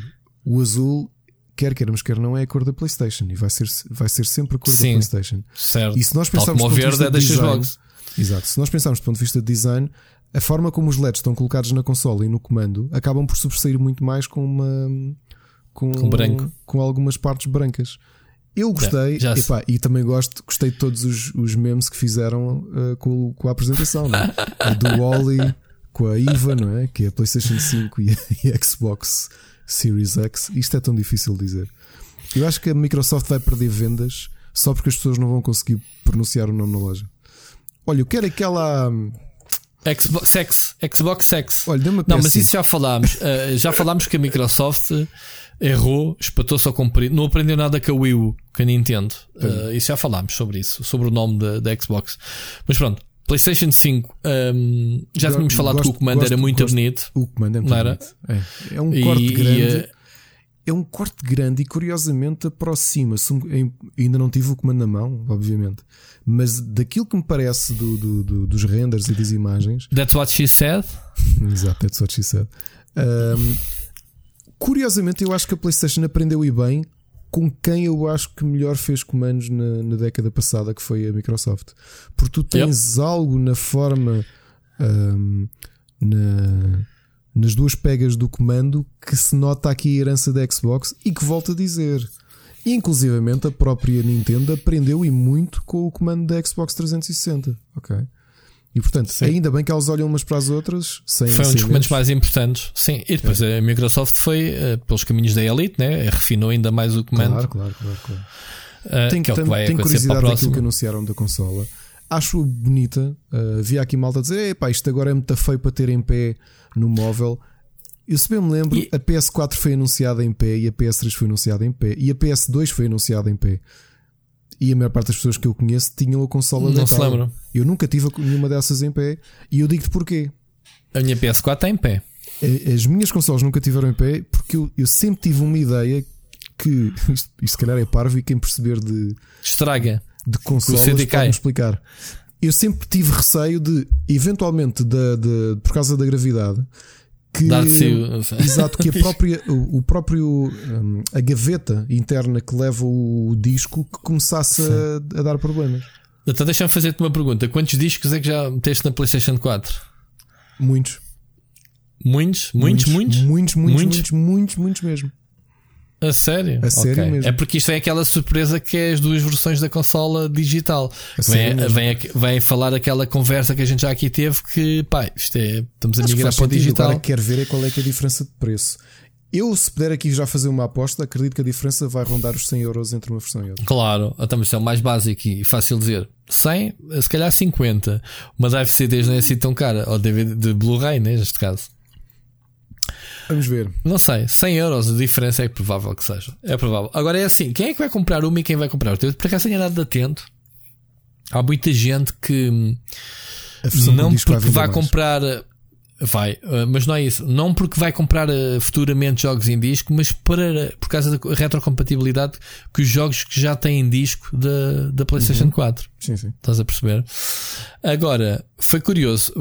Eu associava este, esta apresentação de duas versões à Xbox, porque sempre os rumores sempre apontaram. Aliás, a, a- a Xbox One há uma versão ah, digital only, né? Foi meio para experimentar, ah, foi meio para experimentar a próxima Olha. geração. A Wii teve uma versão assim, lembras-te? Aqui é a Wii? A Wii. Sim, A sim, Wii sim, Micro- mas já foi, já foi para foi o no fim. fim, já, foi final de vida, sim. já a consola tinha morrido. Hum, agora, eh, curioso a PlayStation ter chegado à frente primeiro que a Microsoft ter revelado a Xbox Series X versão digital ou não. Provavelmente terá também, não é? Isto, eh, espionagem industrial é tramada, man, eles sabem o que é que nos fazem, não é? Não há Rui, hipótese. aquilo que eu dizia, porque é que eu achava que ia ser anunciada já? Por uma razão simples. Ao contrário do que se passou na geração anterior, em que havia ali alguns assuntos que eram um bocado wifi do ponto de vista de receptividade do- do- dos consumidores e dos mídia.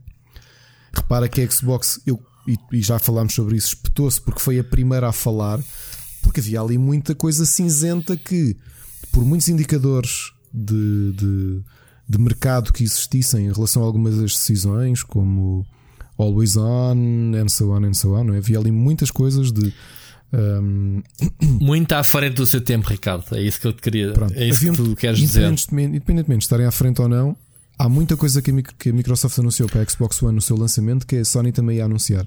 Ok? Yeah. Eles deram ali a voltinha. Havia maior e- risco naquelas, na geração, nesta geração que nós estamos a viver agora. Certo, as duas sim. consolas iam arriscar mais no tipo de serviços que iam apresentar. Esta não. E aqui, como não havia nada a perder e a Sony não precisava de medir o mercado, não precisava de medir a, a- a receptividade da Xbox, eu acho que eles quiseram antecipar-se logo. E por isso é que eu estava à espera que a consola fosse anunciada antes, o anúncio real fosse antes da Xbox, porque a Xbox fez teasing, não fez anúncio real. E a Sony diz: Ok, então Sem problema. nós isto primeiro. Agora vai, vai fazer, vai, vai ficar à sombra e já tem o, o título comparativo e tem que trabalhar para superar.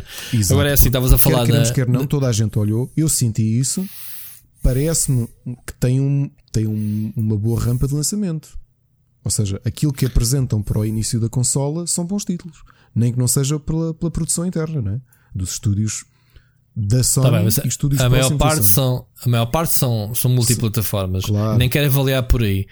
Uh, pá, vais ter oh, três ou quatro jogos uh, mesmo exclusivos e alguns deles até são exclusivos, tanto quanto sei, temporários. Mas, Um, Rui, mas, tu pronto, basta, mas o que eu quero dizer foi- Spider-Man, seja ele Sim, mas o Spider-Man está aqui uma polémica que é não é uma sequela, não é um remaster, tem uma aventura pelo meio, é uma oportunidade de trazer o remaster do, do Spider-Man original, mas com uma aventura extra do Miles Morales. Pronto, ninguém se entendeu. Eles, eles já disseram que não é uma sequela, é um 1.5, nem sequer é 1.5, porque, porque pode ser o mesmo jogo, mas lá está, dão-te mais, mais conteúdo. Pronto, agora. Eu queria focar no hardware.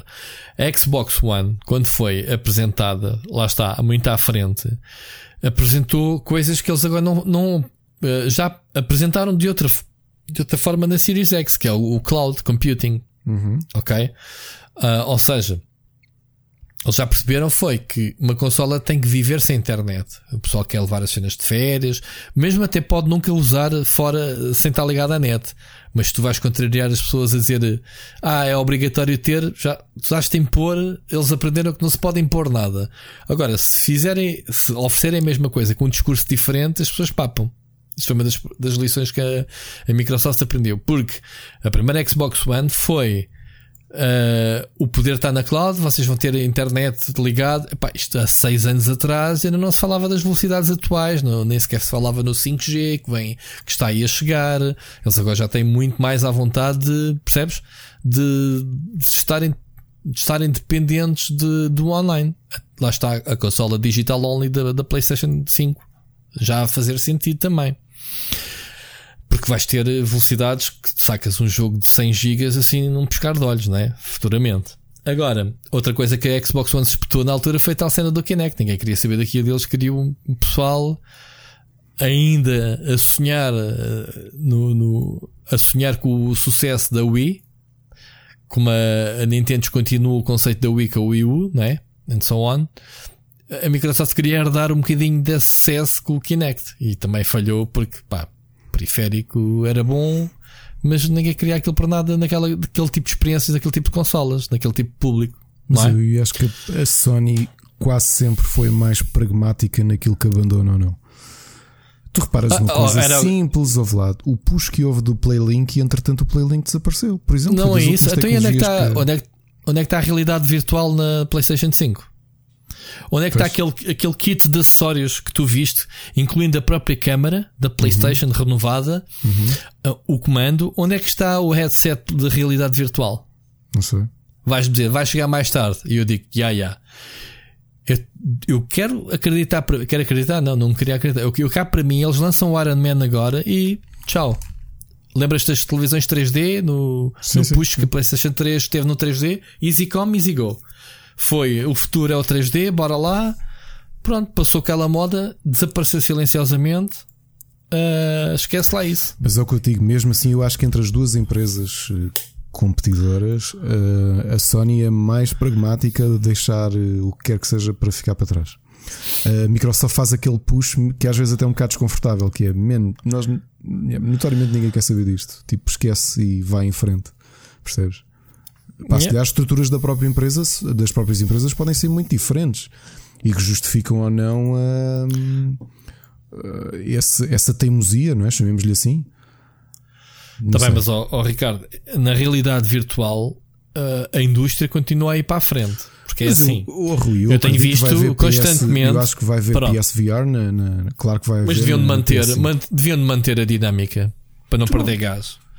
Sim. Então, olha lá uma coisa: a PlayStation 4, a PlayStation 4, que foi a, a consola que trouxe o, o VR, né? PlayStation VR, a PlayStation Pro saiu um bocadinho para compensar a capacidade técnica da consola para puxar um bocadinho mais pelo VR. Uhum. Então, tu numa nova geração em que uh, não vais ter tanto lag, vais ter, uh, sei lá, 120 frames ou pelo menos 60 frames para cada olho, um, em que tens essas capacidades técnicas que podes puxar então pelo sistema. Uhum. Agora é que era de dar um bom push claro. para a realidade virtual. Rui, vamos pensar e numa coisa. Desculpa, tens toda a razão naquilo que estás a dizer, mas imagina-te a planeares aquilo que vão ser os primeiros 4 anos de uma consola destas. Será que tu não pensaste para o segundo ou terceiro Natal atacas dessa forma? Repara que foi mais ou menos a estratégia que aconteceu com o PlayStation Mas 4. espera, e tu vais querer saber daqui a 3 ou 4 anos depois não, de um hiato? Vais. Não, tu vais tentar alimentar a coisa. Não sei se existe, existe retrocompatibilidade com o PSVR atual, não existe. Não sei. Alguém falou nisso? Ninguém falou? Não sei. Imagina São que perguntas que temos que procurar. Com o periférico atual e de repente diz-te assim, amigos, uh, Natal 2022. Está aqui novo PS, PSVR 2 com uma Pronto. qualidade não sei quê e tu. Mas, vou ter que comprar isto. Mas, ó Ricardo, o que eu te quero dizer é que Porque, a tecnologia desculpa, da realidade virtual. O PSVR continua a ser o dispositivo que tu sabes, e eu continuo a dizer que a justificação daquilo é meramente o. E eu, na altura, quando fiz a análise PSVR para o observador, dizia isso. O PSVR vai ter sucesso acima de tudo por uma questão de, de preço. Porque se somares tudo aquilo que necessitas de investir para ter a realidade virtual em casa, não há nenhuma plataforma, ou não havia na altura, que te fosse tão, tão acessível quanto aquela. Mas está a baixar, Ricardo. Era o que eu te ia dizer agora. Está bem. Está era o que eu te ia dizer. Porque para PC. Pá, mas para PC estão a sair novas versões de. Uh, agora, ainda por cima, com este estímulo todo do, do Steam, não é? Do Steam VR, né? Assim que se chama? Como é que se chama o sistema deles. Não interessa. Tens o Facebook com o óculos um, Quest, já não há fios, que é a próxima geração. Uhum. Que é aquilo que me chateia é teres uma carrada de fios agarrados aos óculos. Pronto, isso no PC é, já está ultrapassado. Pronto. Isto era uma oportunidade de trazeres um, um, sistema PSVR wireless para a consola. que é o que vai ser. Se vai, é o que vai ser, não sabemos, podemos vai, especular. Vai. Ainda a semana passada a HP anunciou um novo kit de realidade virtual. Mas, mas vamos lá ver uma coisa. Eles estão, a, eles estão a anunciar estas soluções não só para gaming. Gaming no centro, como benchmark, mas estão a vender ao business to business, portanto, B2B para um, funcionalidades industriais, para a industrialização das empresas. Está cada vez mais, as empresas estão cada vez mais a investir nestes sistemas de trabalho remoto para, para, para teres uma para teres uma, um técnico que não seja especializado a olhar, em vez de estar a olhar um burro para o palácio, está a olhar através dos óculos e está a receber instruções em tempo real, estás a ver, no, no próprio headset. E ainda, ainda antes do confinamento assistia uma da associação, tu, tu conheces, de, da, da RVR, da Verrar, sim, que agora foi a semana passada fizeram online um evento que era para ser em Portugal, infelizmente, deveria ser um evento bem fixe, uh, que ia acontecer em Portugal pela primeira vez. E opa, eles dizem que, que o VR está a bombar.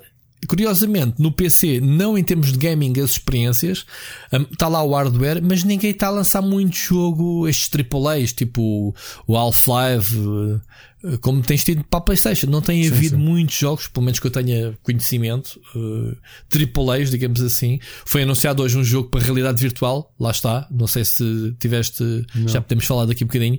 O novo Star Wars, uh, o Squadrons, uh, está para VR. Ok? PC, PlayStation 4, Xbox One e VR. Ou seja, vamos ver como é que, como é que até ao fim do ano ou, até a próxima geração estes jogos, uh, jogos VR. Pronto, se o pessoal pensar que é uma moda e ninguém quer saber e fazem drop da cena. Eu acho que é, é uma oportunidade perdida. Porque eu, eu, eu sempre considerei que a PlayStation VR isto funciona muito bem, mas acho que a consola é muito fraquinha para aguentar com isto, para, para, aquelas experiências mesmo imersivas, para tu não teres lag, para não teres enjoos, estás a ver que é o que te faz, a quebra de frames. Uh, os fios agarrados ao headset.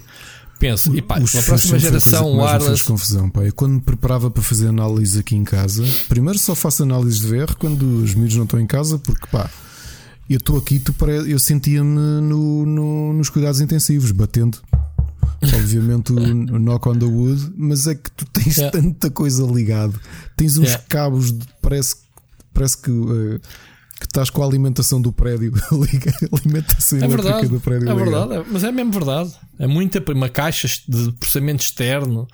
Pá. Um, agora vamos ver, vamos ver. Vamos ver o que é que vai acontecer. Olha, uh, não sei se ainda relacionado com isto da PlayStation, já falámos aqui. Tu viste, uh, passando agora pós, pós jogos. Ah, epá, e desculpa lá, desculpa lá, Ricardo, eu fiz aqui uma coisa mal, porque isto dos jogos tínhamos uma mensagem do Mocas para ouvir. Acho que ainda vamos a tempo de ouvir, ok? Vamos ouvir, vamos ouvir já. Ele, ele faz um bocadinho, já dando spoiler, ele fala um bocadinho de jogos de PlayStation 5. Eu peço desculpa, Mocas, mas Olha, vamos ouvir agora, ok, Ricardo? Espera, espera, só, só aqui fazendo. Eu, eu não tenho okay. mensagem. Não tens? Não. Então peraí, comando já. É, isto, isto, malta, isto, hoje nunca, isto nunca aconteceu. A pós-produção sempre foi boa. Mas pronto, faz, faz aí, uma, canta aí uma musiquinha enquanto eu te mando aqui a, a não, mensagem. Não tá miúdos, pela segunda, ah, vez, não? pela segunda vez hoje, não vou fazer isso. oh my god. Um, mas estás a, estás a perceber o que eu estava a dizer? O, vamos, vamos falar do, um bocadinho do, do PlayStation, do, do, do Star Wars. Conta-me. Viste o trailer? Não vi nada, estou completamente a zeros. Portanto, lamento, então? não tenho opinião nenhuma. Depois também não é para teres opinião sobre, sobre o trailer em si. Mas sei podes ter opinião sobre. Lestes, é lestes, é os features, não, não, não percebeste? Nada, não, eu, eu não vi nada. Eu só vi o PR que, que, que a Electronic Arts mandou e que dizia Star Wars Squadron, não é? É isso. Sem nada. Exatamente. Zero. Pronto. Então o que é que eles dizem? O jogo vai ter uma história uh, vai ser já focado em combates espaciais, o que é fixe, porque pá, eu tenho soldados. Uh, muitos têm saudades do Rogue Squadron, não é? da série da, da, da GameCube, não é? da Nintendo 64, naves.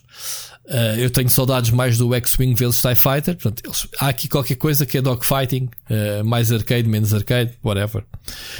Tem uma história, uma narrativa passada um, depois do episódio 6, portanto, do, do regresso de Jedi queda do Império, uh, Nova República, ou como é que é que é. Agora, vai-se focar bastante também no multiplayer 5x5, portanto, dogfights multiplayer. Eu acho pouco, 5x5, pá, estamos em 2020. Eu jogava jogos com, com mais pessoal no, no X-Wing, não é? 5 contra 5 é bem pouco, é tipo. É um MOBA. É, é, é, é tipo um MOBA. Tipo, pá, what the fuck. Mas pronto. Um, mas eles devem ter monte de NPCs, porque o objetivo deste modo é destruir a nave da, da equipa adversária. Pronto, é capaz de haver aqui, lá está, um MOBA. em vez de ter a base, a base principal, o edifício principal da base é uma nave. Um, o que é que eu posso dizer mais do press? Porque basicamente o trailer foi um CGI. Um CGI. Uh, eles falaram, claro, é, é feature as loot boxes não existirem. Portanto, vais ter eh, montes de, de itens desbloqueáveis ao longo do jogo. Isto é como ir ao cinema e dizerem-te assim à entrada: Olha, podes vir que nós não te roubamos a carteira. Fala um bocado é por aí. tão estranho. É, é, estranho que eles tenham essa necessidade de limpar. Ainda por cima, estamos a falar no jogo Star Wars, porque foi o o Battlefront 2 foi o jogo que causou esta foi, polémica foi, foi, toda das loot boxes. Então eles preferem não arriscar. Dizer, oh, lá vai ele entrar na carta com mais um Star Wars. Quando a carteira? e então, um, eles dizem que o progresso é feito, obviamente, de XP, ganhas experiência, desbloqueias itens cosméticos, desde novos motores ou motores efeitos de motores, cenas para o cockpit, fatos para o piloto, pá, whatever. Mas pronto, achei piada eles, eles destacarem isso da pouca informação que há no press release, de detalharem bem o que é que tu podes desbloquear no jogo. para ser aqui, hum, olha a mensagem que eles aqui estão a, pensar, a passar. Muito bom. Aprendeu-se alguma coisa, ao menos isso, não é? Ah, podia ser pior. Um, e pronto, é, é basicamente isso. O que se sabe, eles vão apresentar o jogo, já agora. No dia 18, portanto, esta semana vai acontecer muita coisa no mundo dos jogos, pá. Estávamos aqui a semana passada a gozar com os eventos digitais, mas tem havido. Parece que nos ouviram, explicaçar, tem havido muita coisa. Um, dia 18 vai ser o IA Play Live, portanto, era o equivalente à apresentação que eles iriam fazer se estivessem na E3, não é? Em que vão mostrar então, em princípio, o gameplay deste jogo e de e revelar outras coisas. E revelar outras coisas. Olha, se calhar antes de passarmos ao próximo tópico, vamos ouvir a, a, o Mocas, para não ficar. Uhum. Este, este episódio, malta, está um bocadinho assim meio. A gente também não pode ser sempre perfeitos, não é, Ricardo? Temos um já bocadinho. Está espetacular vezes... o programa, digo já. Pronto, mas temos às vezes que a desorganização faz parte da organização, mesmo assim. O pessoal que pensa que a gente tem uns scripts muito elaborados, pronto, temos aqui um bocadinho Olhem, on the fly. Esqueci de passar perceber, tu... Para a malta perceber um bocadinho isto, tanto eu como o Rui temos estado com os. Apesar de estarmos em teletrabalho e confinamento, essas coisas todas, a nossa vida anda tão caótica que nós literalmente falamos uma vez por semana porque não temos tido tempo para conversar um com o outro. A semana passada, é então, com, com, os feriados, aqui em casa, a, a, minha mulher esteve a trabalhar, eu, eu, também acabei por trabalhar um bocadinho para, para, para acelerar umas coisas.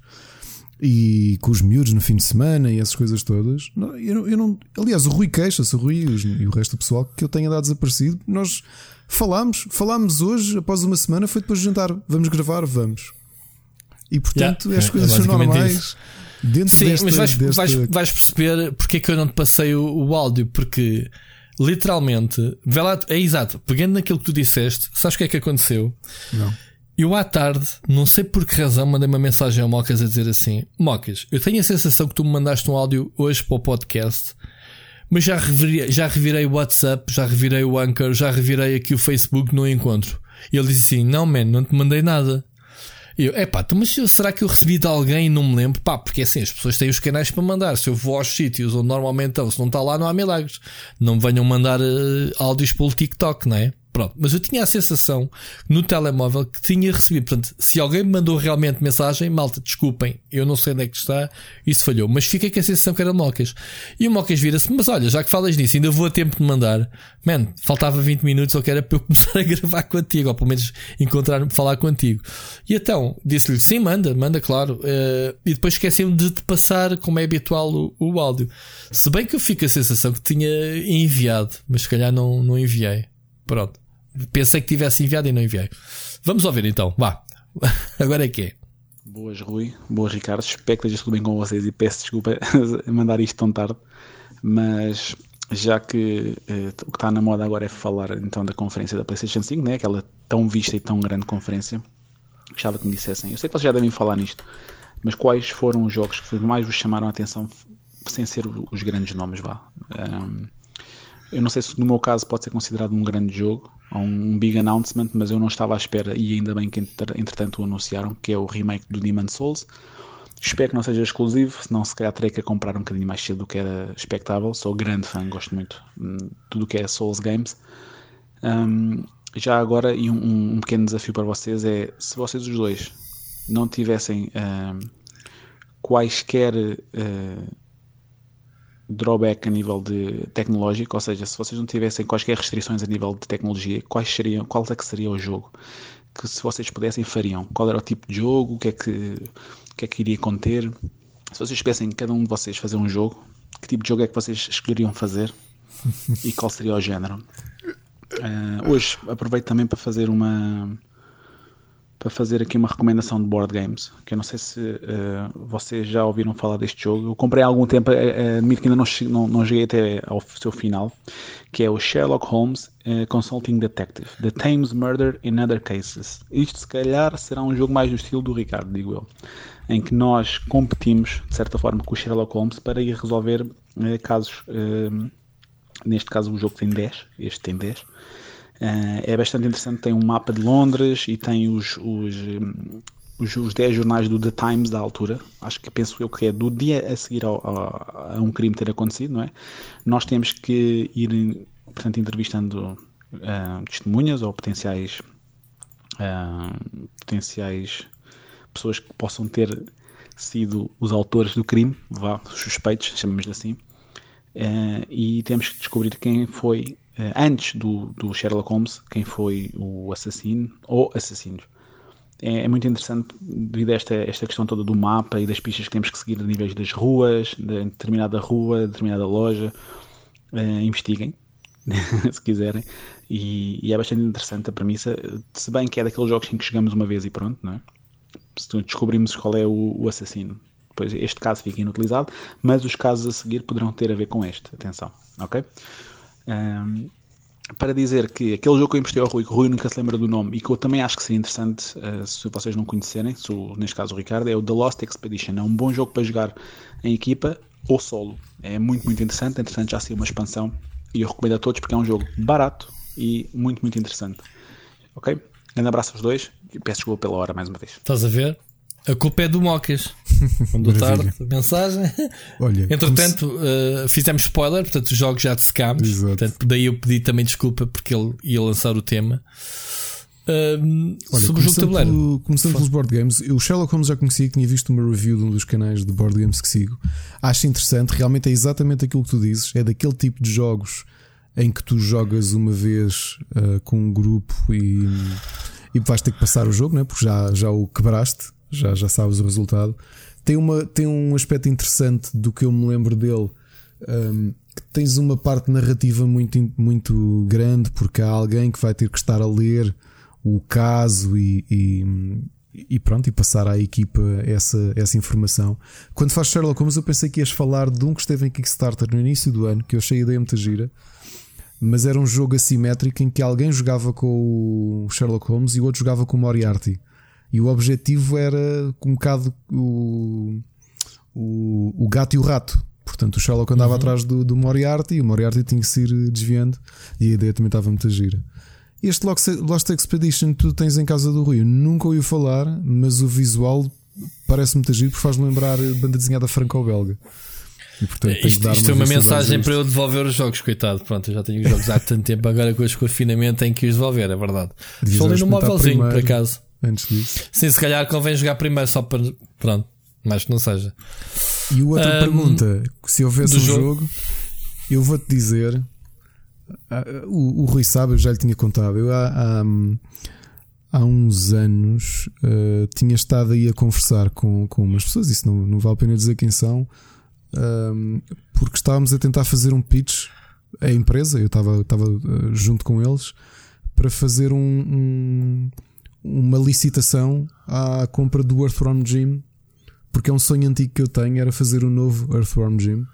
Já foste. E, e entretanto, não compras, pronto, uma, não, não, foi. Compras uma Intellivision se quiseres exato, e jogas o 3. conseguiu comprar a coisa, mas as pessoas com quem eu estava a negociar, uma empresa grande, uh, europeia, pessoas próximas e que estávamos, eh, sinceramente, aliás, no caso deles, eles é tinham dinheiro para investir e que estavam Mas a quem, é- licitar. Quem o... é que tinha a licença da Interplay? Portanto, quem, quem comprou foi os atores, o, o, Dave Perry está.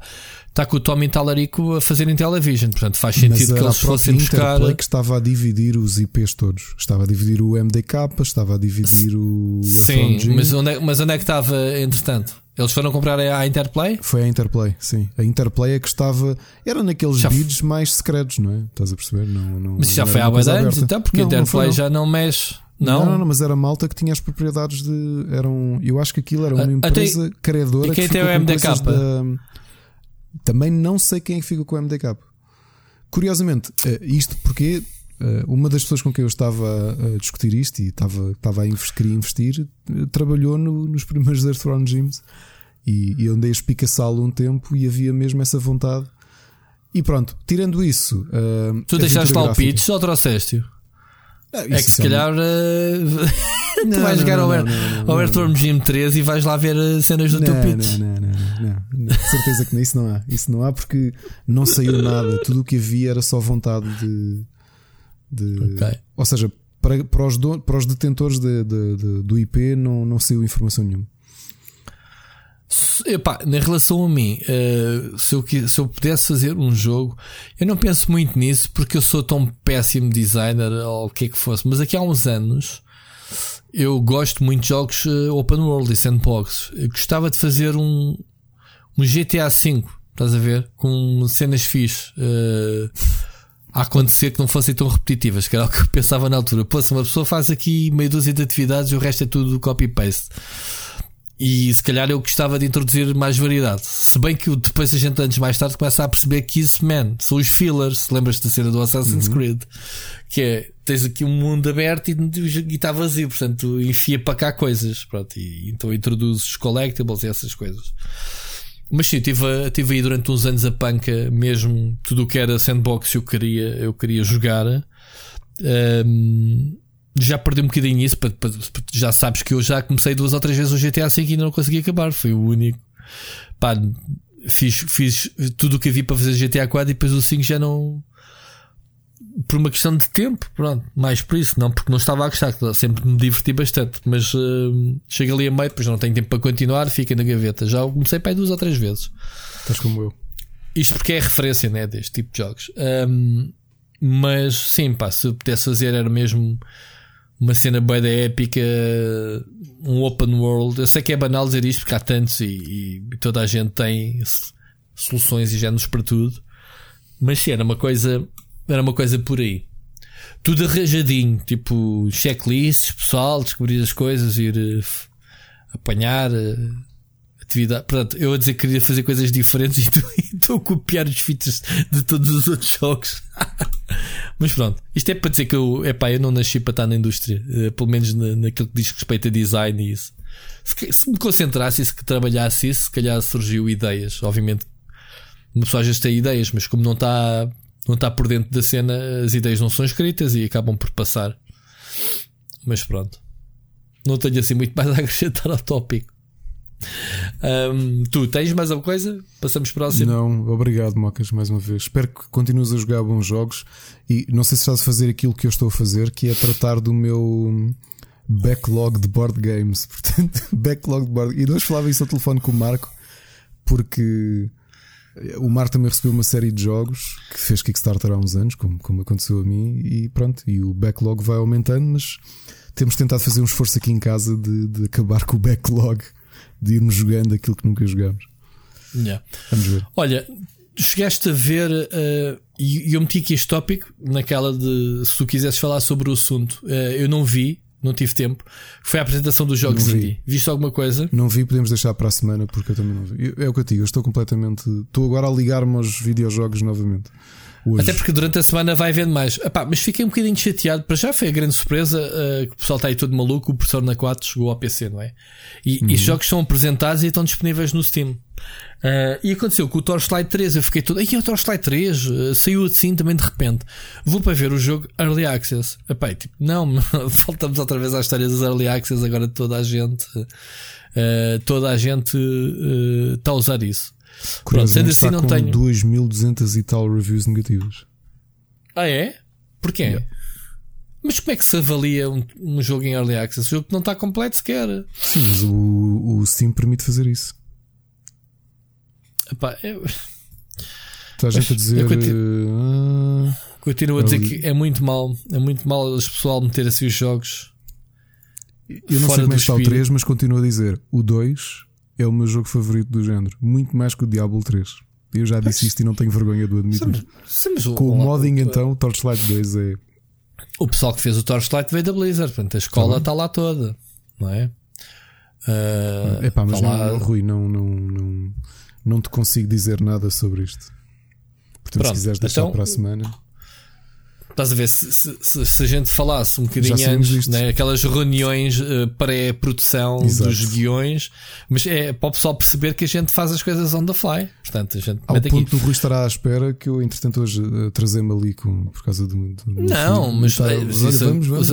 Os, os atrasos acontecem e, e isso não está em causa. O que está em causa é, é isto, a gente às vezes a temas, uh, achei interessante se tu soubesses. Eu, como não sei, não, não vamos falar sobre o assunto, claro. acabou. uh, mas há uma cena que foi também hoje anunciada que a Microsoft tinha que oferecer qualquer coisa, uhum. e então uh, ofereceu detalhes Sim. sobre o Smart Delivery, Smart que era uma das grandes questões uh, e das ideias mais fixes desta transição. Já aqui falámos várias vezes do Smart Delivery em termos uh, globais, conceptuais, não é? Eles hoje detalharam na prática o que é que vai acontecer. Pá, e estou. Um, não digo que esteja entusiasmado, porque continuamos aqui com o problema de sempre, que é, um, é a política da Microsoft, mas third parties é de caso a caso. E o Smart Delivery significa menos vendas nas duas gerações.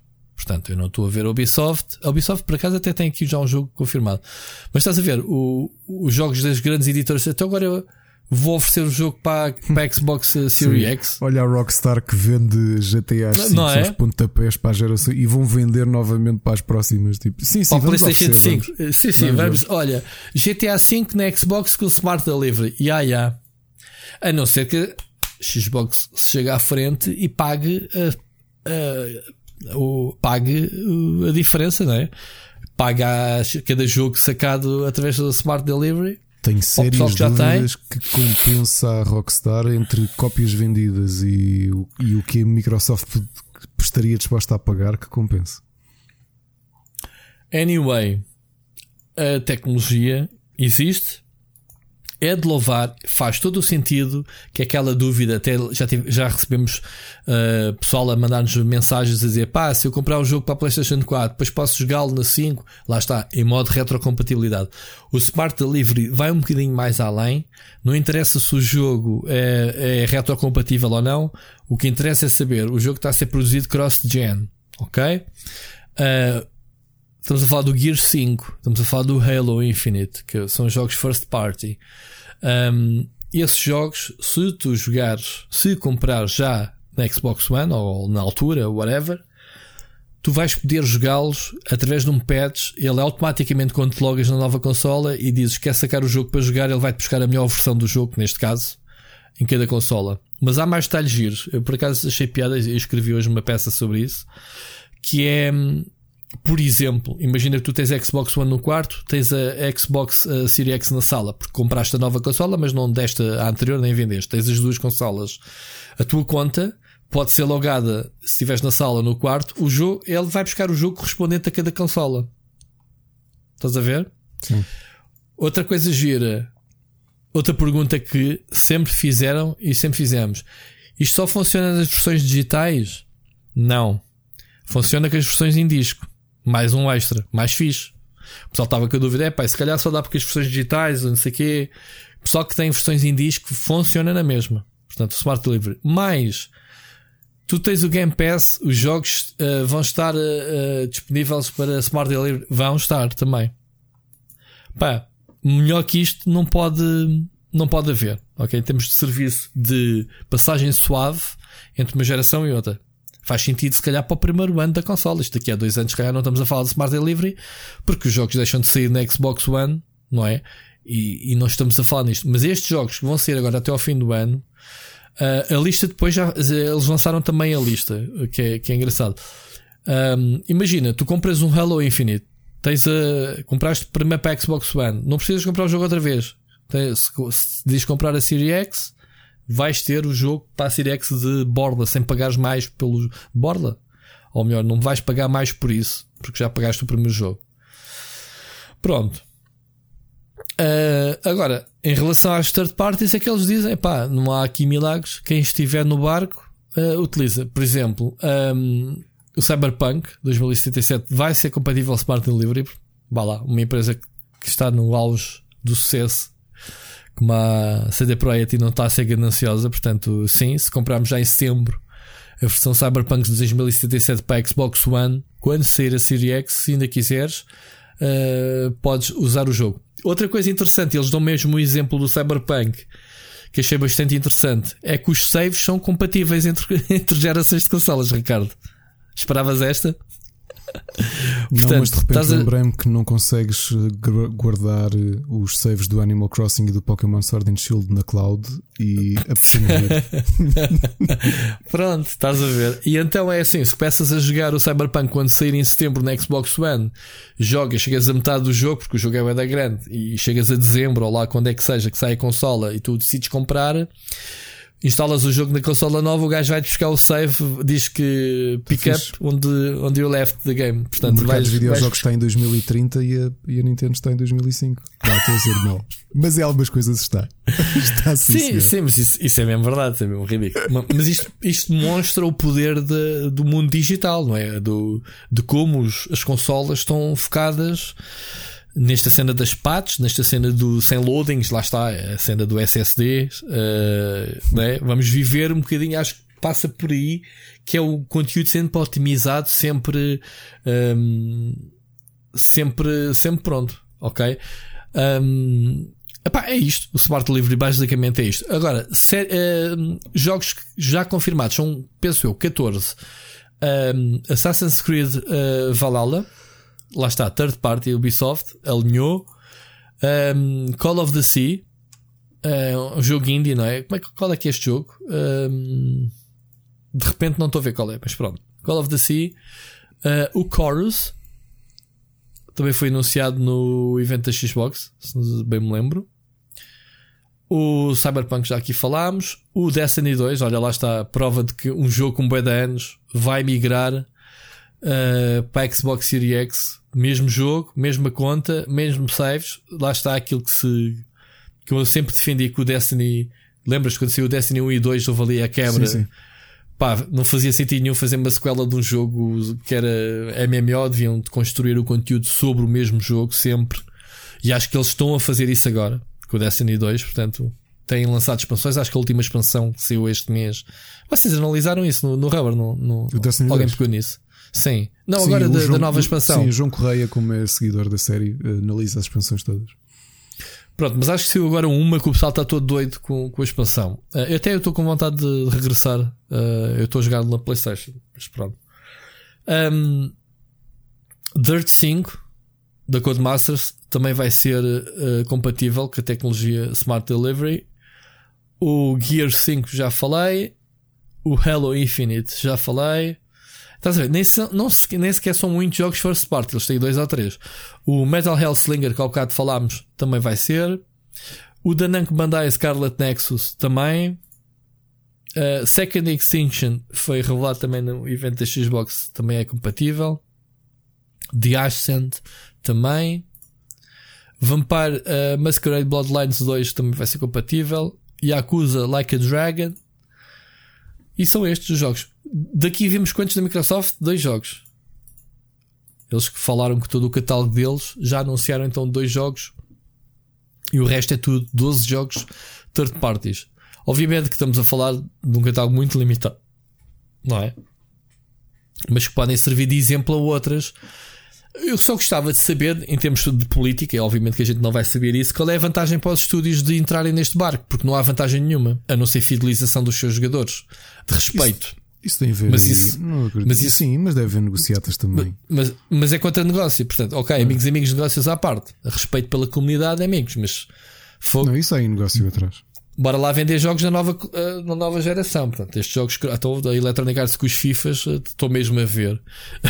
Estou mesmo a ver a Electronic dizer FIFA agora vai ser em setembro, se não é? Mantendo o calendário normal nesta geração. Em janeiro vais ter o FIFA de certeza de lançamento, ou em dezembro. Vais e vais poder jogar com, sem público. isso.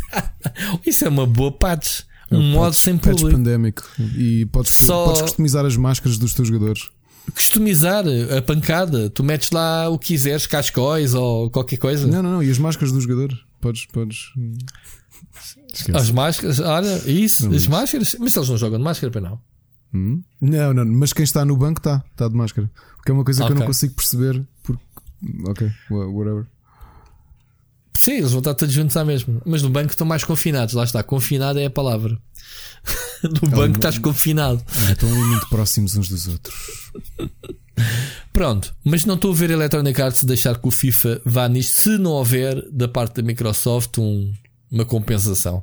Gostava que isto fosse é transparente. Gostava de perceber em que moldes é que estes jogos que eu aqui falei agora, uh, third parties para, um, para Smart Delivery, qual é a compensação?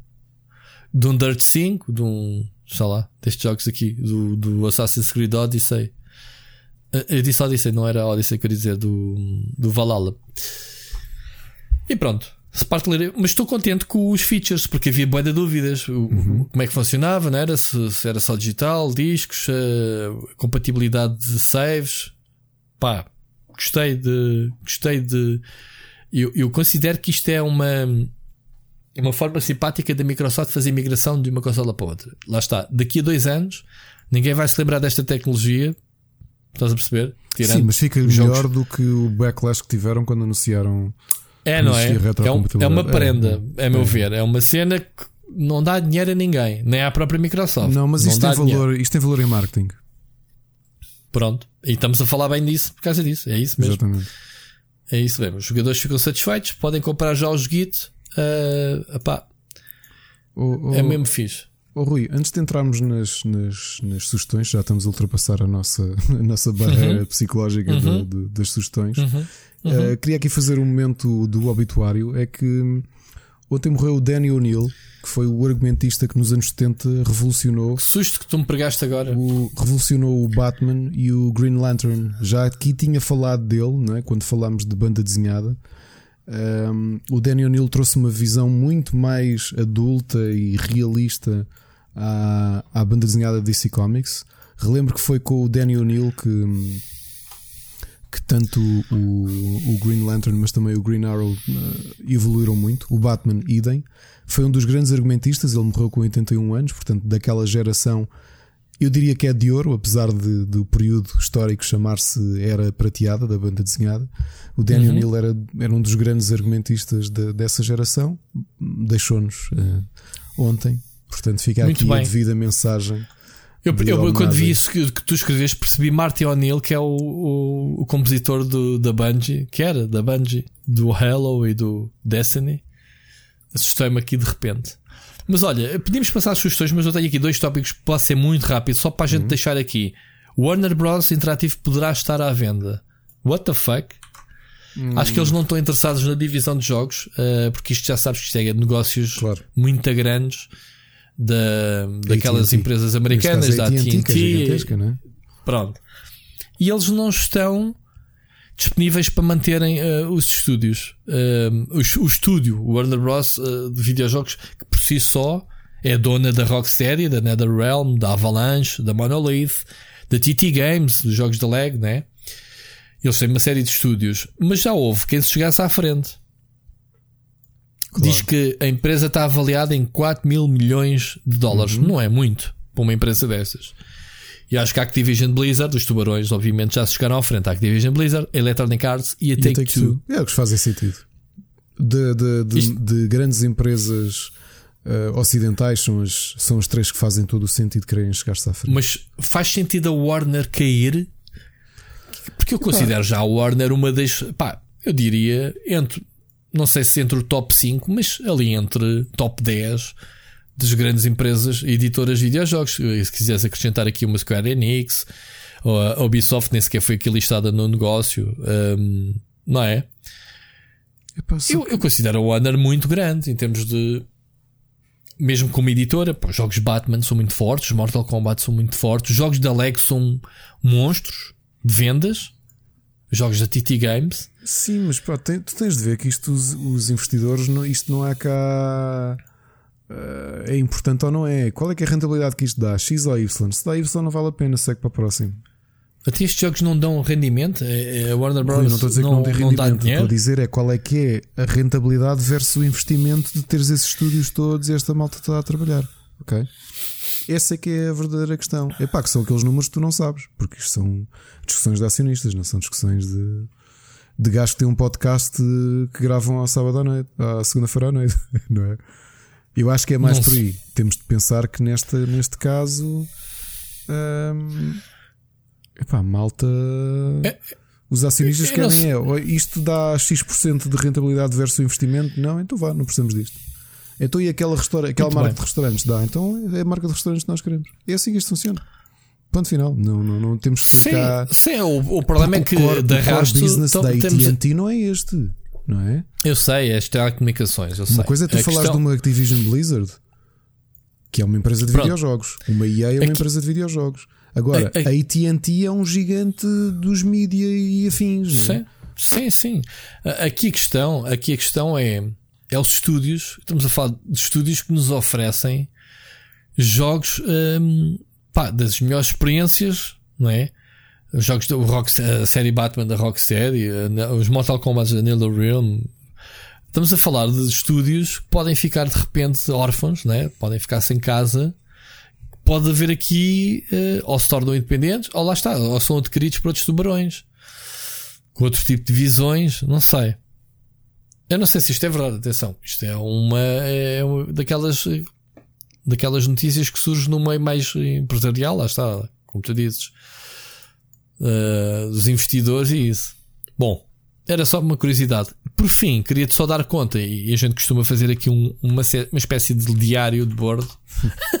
nosso amigo uh, Chris Roberts acabou de ultrapassar a barreira dos 3, 300 milhões de investimento para o Star Citizen, só naquela. Tipo, 300 milhões de investimento. Com 300 milhões, quantos GTA V é que tu não, não conseguias fazer? Quantos Red Dead Redemptions 2 um. não fazias? Um. Pelo menos uns 2 ou 3, não? Um. Cada um foi orçamentado para em 100 milhões. Acho que o GTA V na altura foi 100 milhões. O Acho Red um Dead se já foi mais. O Red Dead foi mais. O Red Dead foi mais. O Red Dead foi mais. Um, Epá, mas 300 milhões por um jogo, o pessoal continua a espatar-lhes dinheiro. As contas engraçadas. Espera, mas as contas engraçadas que eu fiz foi. Toma nota. 300 milhões com um pledge de nem, nem 3, nem 3 milhões de pessoas. Significa que cada pessoa ofereceu estes gajos quanto? Média de 300 dólares. Portanto, não, de 100 dólares. Certo? Yep. Não estou errado. Estou bem, a minha matemática está boa ou não? Ah, 30, Portanto, pois, vamos, eu estava a olhar para a página vamos, do Kickstarter vamos, e eles têm 34 mil pessoas que doaram 3 milhões 134. Sim, há aqui muita gente que. São as whales, só que eles têm muitas whales. Têm whales espaciais. aqui não está a bancar isto tudo. Não, mas fazendo uma média, eu, eu, eles têm aqui escrito no artigo tem aqui escrito no artigo 2.711 milhões, ou melhor, 2 milhões 711. Vamos arredondar para os 3 milhões de pessoas. Dinheiro são 300 milhões. Significa que uma pessoa está a contribuir com 100 dólares por jogo, certo? 100 vezes 3 milhões. Não, 300. 300 dólares, meu. Ricardo, ajuda-me a fazer esta conta estou baralhado a esta hora com matemática. Tu tens 3 milhões, tu tens 3 a, a gerar 300. Cada, em média, cada pessoa investiu 61 dólares e 70. Estou a falar só de Kickstarter direto. As 34 mil pessoas que ajudaram o Kickstarter, cada uma delas gastou uma média de 61 dólares. Estou a perceber porque é que a gente está no jornalismo. Portanto, eu, matemática, eu já fui bom quando era puto. Agora, velho, não, não consigo. Uh, o que eu quero falar é nesta média. Nesta conta simples, que é Quanto é que é? 300, certo? 300 milhões a dividir por 3. Mas por 3 básico. Mas porquê? é 100 dólares.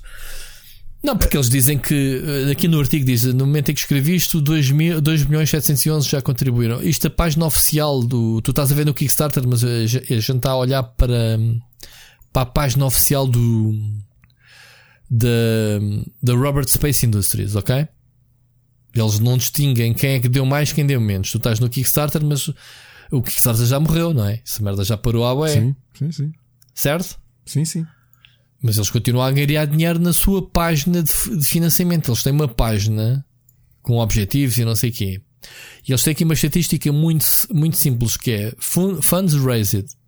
Estás a olhar para isso ou não? Carrega lá no link sim, do 3 milhões, mais. funds Raised, 300 milhões já vai em 301, porque já vai em 973 mil. Pronto. E depois tens Star Citizens, quantos é que são? 2.714. Eu arredondei para 3 milhões. Tens 2 milhões 714 mil. Arredondei para os 3 média, cada um deles injetou Deu 100, 100 paus. 105 euros. 1105 dólares, no caso. É mil? Mil. 1105 dólares que cada um deles meteu. Então são 2 mil, aquilo são 3 milhões. Fogo. Muito dinheirinho. Muito, muito. muito, muito, é, um gajo fica aqui tipo babado pensar o dinheiro que estes gajos já ganharam. Aqui, a pergunta que eu te faço e que já estou farto de falar, de fazer, é: o jogo ainda vai ser lançado. Portanto, o jogo, se for bom e se a crítica for boa, porque o jogo vai ser perfeito com este budget todo. A única, as únicas vendas que eles não fazem, olhando aqui para a página oficial, porque o pessoal já pagou, é estes quase 3 milhões de pessoas. Certo? Não, esses 2 mil e tal pessoas. Não é 2 mil, é 2 milhões. São 2 Então, milhões, pera. Ricardo. Tu- São 2 milhões. Bolas. Então sim, são É. 100. eh, São, são de, bem, parecia que não que estava a achar muito dinheiro, mas pronto. São 2 milhões 714 mil, 318 Star Citizen. Este pessoal já tem o jogo, já o pagou, certo? Já. Que originou aqueles funds, 300 milhões. Daqui eles só não vão vender o jogo a 3 milhões, mas isto é jogo para vender, imagina, 20 milhões. Ou seja, Então isso dá Imagina. um euro cada um, meu. Não, não é isso. Imagina, quando o jogo sair, há um potencial. Imagina que o, que o- que o objetivo é vender 20 milhões de cópias do jogo. Já venderam a 3 mil, a 3 milhões, porque foram os, os backers. Há um potencial de venderem 17 milhões de cópias. Uhum. Acrescido a estes 300 milhões, man, estes homens já vão ganhar dinheiro para a vida toda. Quer dizer, estás a perceber o que eu estou a dizer? O exercício que é o jogo vai ser lançado, porque o jogo ainda vai ser colocado à venda. Então, mas O jogo eles- só está eles- disponível- Eles não andam a fazer isto para. hum, Eles não andam a fazer isto para passar o tempo, eles estão a fazer isto para fazer dinheiro. Não, eles estão a fazer isto to fulfill Robert, uh, Robert's uh, vision da cena. Ok? Portanto, uh, já falámos sobre isso. O homem tem um sonho que é fazer um jogo never ending. Ele vai ter ideias até ao infinito. E quando lhe derem dinheiro, enquanto não chegar aqui um bacana que diga assim: pá, não há mais dinheiro para este gajo. Faz. Foi o que a Microsoft lhe fez aqui há muitos anos atrás. Estou a ter déjà vu que já falámos sobre isto. E então os jogos saíram na altura bons, mas longe daquilo que foi prometido, porque cortaram as pernas ao homem. E porquê é que cortaram as pernas, man? Porque, porque não há dinheiro para aturar este gajo. Neste momento a culpa é nossa. Aqueles gajos que têm a carteira na mão, sabes? Sim, sim. Continuam-lhe a mandar dinheiro. Então os gajos têm eh, por dia. Fogo. Os gajos andam a bombar por dia entre ontem. Ontem foi dia 12? Não, pronto, eles não têm isto atualizado, têm só até dia 14. No dia 12 de junho receberam 672 mil dólares. No, no dia 13 a linha vai um bocadinho mais acima, receberam para aí 700 mil. No dia 14 só receberam, não chegou aos 500 mil. Foi um bocadinho mais, mas se calhar não tem isto completo, falta o resto das horas do dia. O que eu quero dizer é que todos os dias há pessoal a mandar dinheiro a estes gajos. Portanto, o que é que a gente está a dizer? O homem vai continuar, os ordenados continuam a ser pagos Exato. com este dinheiro, com este dinheiro que chega diariamente. Siga. Olha, si. Os gajos, o gajo continua, espera, só, só para completar, o gajo continua a adicionar objetivos mesmo à cara podre. Claro, aqui para então, baixo. Tens de pôr a cenoura à frente dos olhos da malta. Pessoal, vá, mas De- dê mais deixa lá dinheiro. ver qual é que é o, o objetivo. Foda, isto- esta página vai até ao infinito. Já não tem. Eles já pararam nos 65 milhões. Já, nem sequer há objetivos. Tipo, ah, pessoal, basta mandarem dinheiro e nós ficamos felizes. Os gajos pararam em 2014 de não ter objetivos. É isto. Claro. O objetivo é receber dinheiro. É, se diz lá a linha em baixo, é earn more money. Se- Os gajos diziam aqui: se chegarmos aos 65 milhões, fazemos isto. Uma cena qualquer. Giba 100%. money, please. Não há mais. A partir deste objetivo, receberam mais 200 e tal milhões. Siga para a frente. Bora para as recomendações. Sim. Enfim, foi só um exercício, não valia a pena deixar aqui este tópico pendurado, mas é, é sempre engraçado falarmos no Star Citizen porque é um jogo que eu quero acreditar que vai ser, vai ser lançado contra, contra toda a gente que diz que isto é vaporware. Mas pronto, isto vai ser o, o, o, crash, o crash dos videojogos vai acontecer com este jogo. Que este jogo ser cancelado e a indústria crasha. Exato. Bora, começa tu com os. Olha, as não, não tenho mais sugestões. Continuo a jogar o, o Shantai e o, e o Animal Sabes que eu já tenho o tudo jogo? Tu mandaste-me o contacto. co- Conseguiste o Shantai? Sim, sim, mandou-me logo, Boa. mas nem sequer o correio para que eu tenho estado a jogar outras coisas. É tão bom. Aliás, eu reparei foi numa coisa. Eu, eu joguei isto em duas levas, em uma leva, que eu percebi que fiz para aí 70% do jogo em num sitting só. E eu acho que isto é a culpa de não sitting? só de É conhecer pequenino? bem a série como jogar. É- não é isso, Rui. É que eu já. Eu gosto muito de Metroidvanias e então eu acho que há géneros em que tu já estás tão habituado que tu estás no mindset. Porque os criadores jogaram as mesmas coisas que tu. Estás a perceber? Ok. Estou, estou, estou. Mas é assim, eu também não é me muito apetece bom, jogar um Metroidvania com 30 horas. Se me disseres, fizeste um sitting quê? 5 horas? 6? Menos? Não, 3 três horas? Eu acho que o jogo deve durar para aí 5 horas no total. E Ah, boas boas 5 horas. notícias. Boas para horas. quem quer, eh, vamos lá ver, para quem quer despachar jogos, eh, reviews, é fixe. Fogo. Man, eu não não consigo tenho mais jogar Last de- of Us de 25 horas cada jogo que pego, se não tenho uma análise por mesa, quase. Olha, não tenho mais sugestões sem ser séries e filmes. Não? Era aquilo que eu estava a dizer. Eu, por causa de- dos, apesar de ser feriados, isto quem tem filhos e quem tem trabalho não, não, não tem cá feriados para jogar. E o que conseguimos foi, depois de jantar no, nestes dias todos, ver uma sériezinha ou uns filmes e não sei o quê. Isso tem sugestões, agora jogos não tenho, infelizmente. Ah pá, mas houve uma coisa, tu estás a falar mal de mim. Houve lá, eu tive os dois feriados. Eu estive a trabalhar no Last of Us, meu, pois na review sei, para sexta-feira, portanto não tive. E depois no fim de semana fui-me um bocado abaixo, não tive muito tempo, porque sábado depois também tive aquele aquele podcast e não sei o quê, e, e não tive tempo, muito tempo para jogar. Joguei muito dois jogos, muito não, joguei muito um jogo. Pá, que já deve ter, eu vou consultar aqui só para tu veres o jogo que falámos a semana passada que eu joguei, vai ser review durante esta semana, que é o Summer of Mara. Ah, sim, sim. Joguei muito. Eu estou com, sabes quantas horas neste momento? Quantas? O Steam não deixa mentir. Bah, o Steam é um bocado aldrabão, porque o Steam contabiliza. Se eu meter na pausa e for almoçar, o jogo que tiver rodado vai contabilizar. Portanto, eu não gosto. Gosto de ser honesto do, do, do, gameplay. Muitas vezes sai fora do jogo e quando estou a jogar na PlayStation que eu sei contabiliza, vou para a dashboard para não contabilizar, para frisar o jogo. fiz isso com o Last of Us para tentar uh, perceber mesmo qual era a, a, longevidade do jogo. No segundo o Steam, e, e chamem Aldrabão o Steam porque eu não tenho. Tenho 14 horas do Summer of Mara. Ok? E estou longe de. E o jogo é Estou longe, não. Avancei muito, só que o jogo é bem repetitivo. Pronto. Um, oh, Rui, é um agora, jogo o jogo, é, um o jogo é giro. É. Não tem grandes valores de produção e até tem alguns bugs que me, me chatearam um, um bocadito em termos de interface. O jogo tem, o, por exemplo, o gamepad todo marado. Há botões que não funcionam tem que andar a jogar com as teclas. E depois dizem, por exemplo, mergulhar é o W. E o W não funciona. E descobres que é o Shift. Estás a ver? Eu tenho essas afinações. O jogo sai, saiu hoje, se não me engano. Hoje não, estamos a gravar 16. 16. Pronto. Uh, eu até eu tinha um embargo, depois acho que eles levantaram o embargo, podia-se ter metido no fim de semana. Ah, olha, que... isto o tempo anda tão esquisito que eu, eu pedi, lembraste-me do jogo e eu disse: Eu vou falar com o autor e esqueci-me uhum. de pedir um código. Opa, o jogo é muito giro. Uh, se tu tiveres para aqui virado, porque o jogo é um Animal Crossing. Ok, é um jogo muito chill out é, em que tu é andas. Como o Dayland. O Dayland também anda... é assim, o jogo original deles. Pronto, e este jogo não, nada te faz perder. O jogo não tem game over, não tem, não tem objetivos que, que, que te desafiem. O que o jogo tem é uma cena fixe, que é andar a.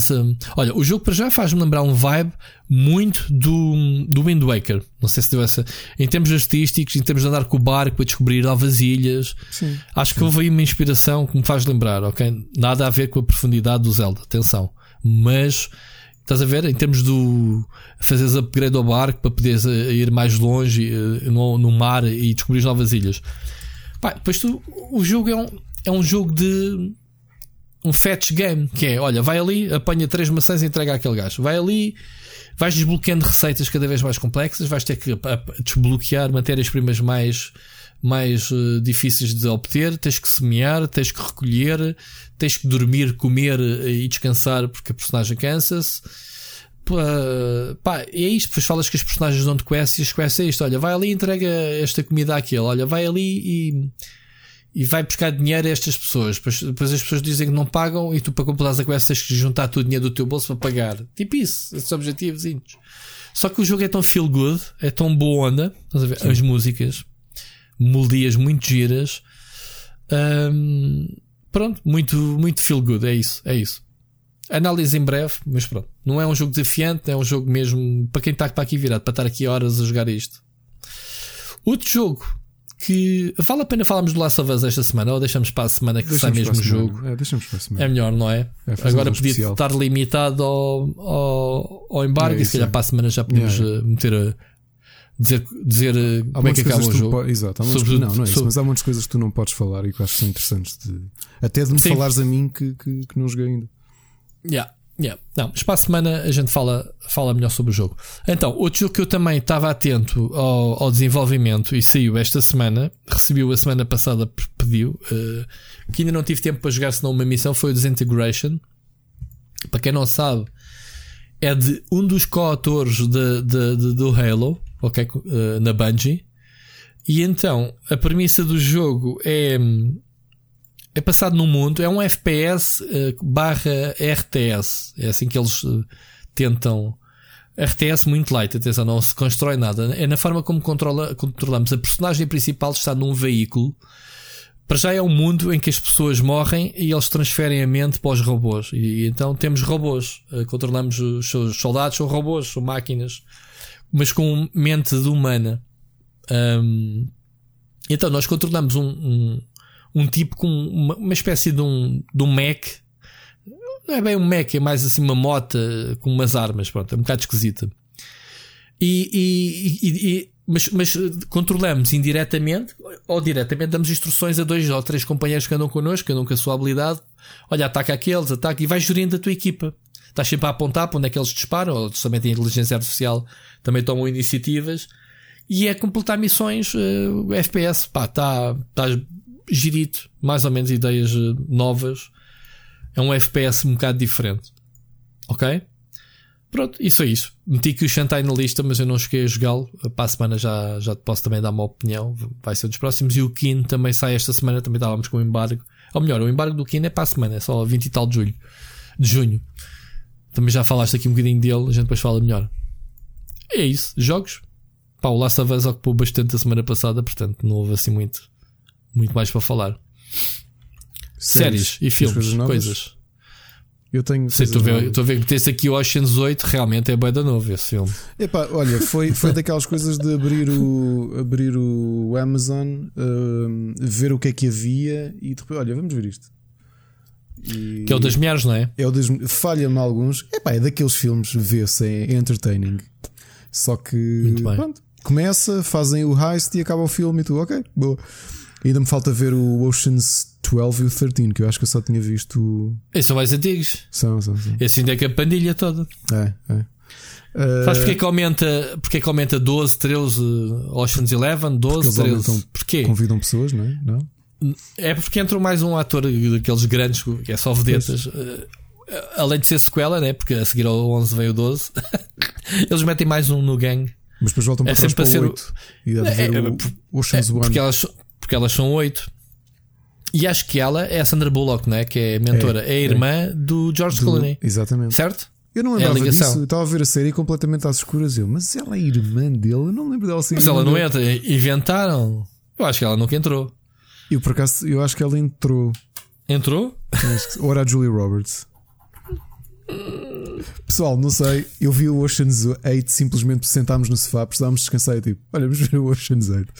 Uma coisa que voltámos a ver, que estava parada há dois anos, nós parámos há dois anos e foi uma série muito, muito. Uh, para ter sido. É de ser das séries hum, dramas. Uh, com uhum. melhores, melhor aceitação e com, com imensas nomeações todos os anos é o This Is Us. Minha mulher vê isso, eu não consigo ver isso. Acho que vai dar triste, não é? É muito, muito triste a série. A mim conquistou-me logo no primeiro episódio. Pessoal, por favor, passem à frente os próximos, o próximo minuto, porque eu vou fazer um spoiler logo do primeiro episódio. Uma coisa que só descobri no final do primeiro episódio disse: vou continuar a ver isto. Que é o twist. Tu estás a ver várias situações de pessoas que estão a acontecer e de repente percebes que a cronologia é toda paralela, ou seja, estás a ver coisas dos é, pais dele fora do tempo, sim. E tu no primeiro episódio não tens noção disso. Ou seja, estás a ver e parece que são pessoas. É, eu via, eu, eu, quando ia à sala e a Mónica estava a ver isso, eu via cenas do gajo no Vietnã, ou o que é que era, de repente ah, estava na atualidade e andava sempre a dar saltos. Yeah. E realmente é uma série muito triste. É daquelas pá, que estás sempre agarrado porque é um drama mesmo, mesmo drama. E então yeah. estávamos. Este ano deu a Season 4, a 3 já estava no Amazon, então aproveitámos para devorar a 3. E, e bem, continua a ser uma ótima série. Acho que é a única série do género que eu vejo realmente por ter este twist e por ter é, e porque é bem escrita. A realidade é que a série é bem escrita e, e... Para quem não sabe, o, o, um dos atores principais entrou no Heroes, é o, era o protagonista do Heroes. É verdade, é o Milo Ventimiglia. Não Curiosamente, tu disseste isso e ia te dizer a seguir. Eu não e vi o Heroes todo, a Ana é que viu, e eu, por causa do This Is Us, como também está no Amazon, Estou no primeiro episódio do Heroes. Mas foste ver o, o, reboot ou. Não, não, não, o original, o original. Eu não vi a série eu, toda. Portanto, eu depois desisti de vê-la. Foi uma das séries que nunca ia para lado nenhum e desisti. Depois eles tentaram fazer o reboot, mas acho que também deu barraca. Não tenho a certeza. Pronto, foi isso. E agora, uma curiosidade que também é exclusivo do Amazon Prime é que o ano passado saiu o filme de animação, a nova, o novo filme da família Adams. Falámos da semana passada, assim que ias ver. Não é? E então é bom. Ver, vi. É giro, vê-se. Novamente, olha, está no mesmo patamar do Ratchet and Clank. É daqueles filmes de vimos literalmente no domingo à tarde com o meu filho.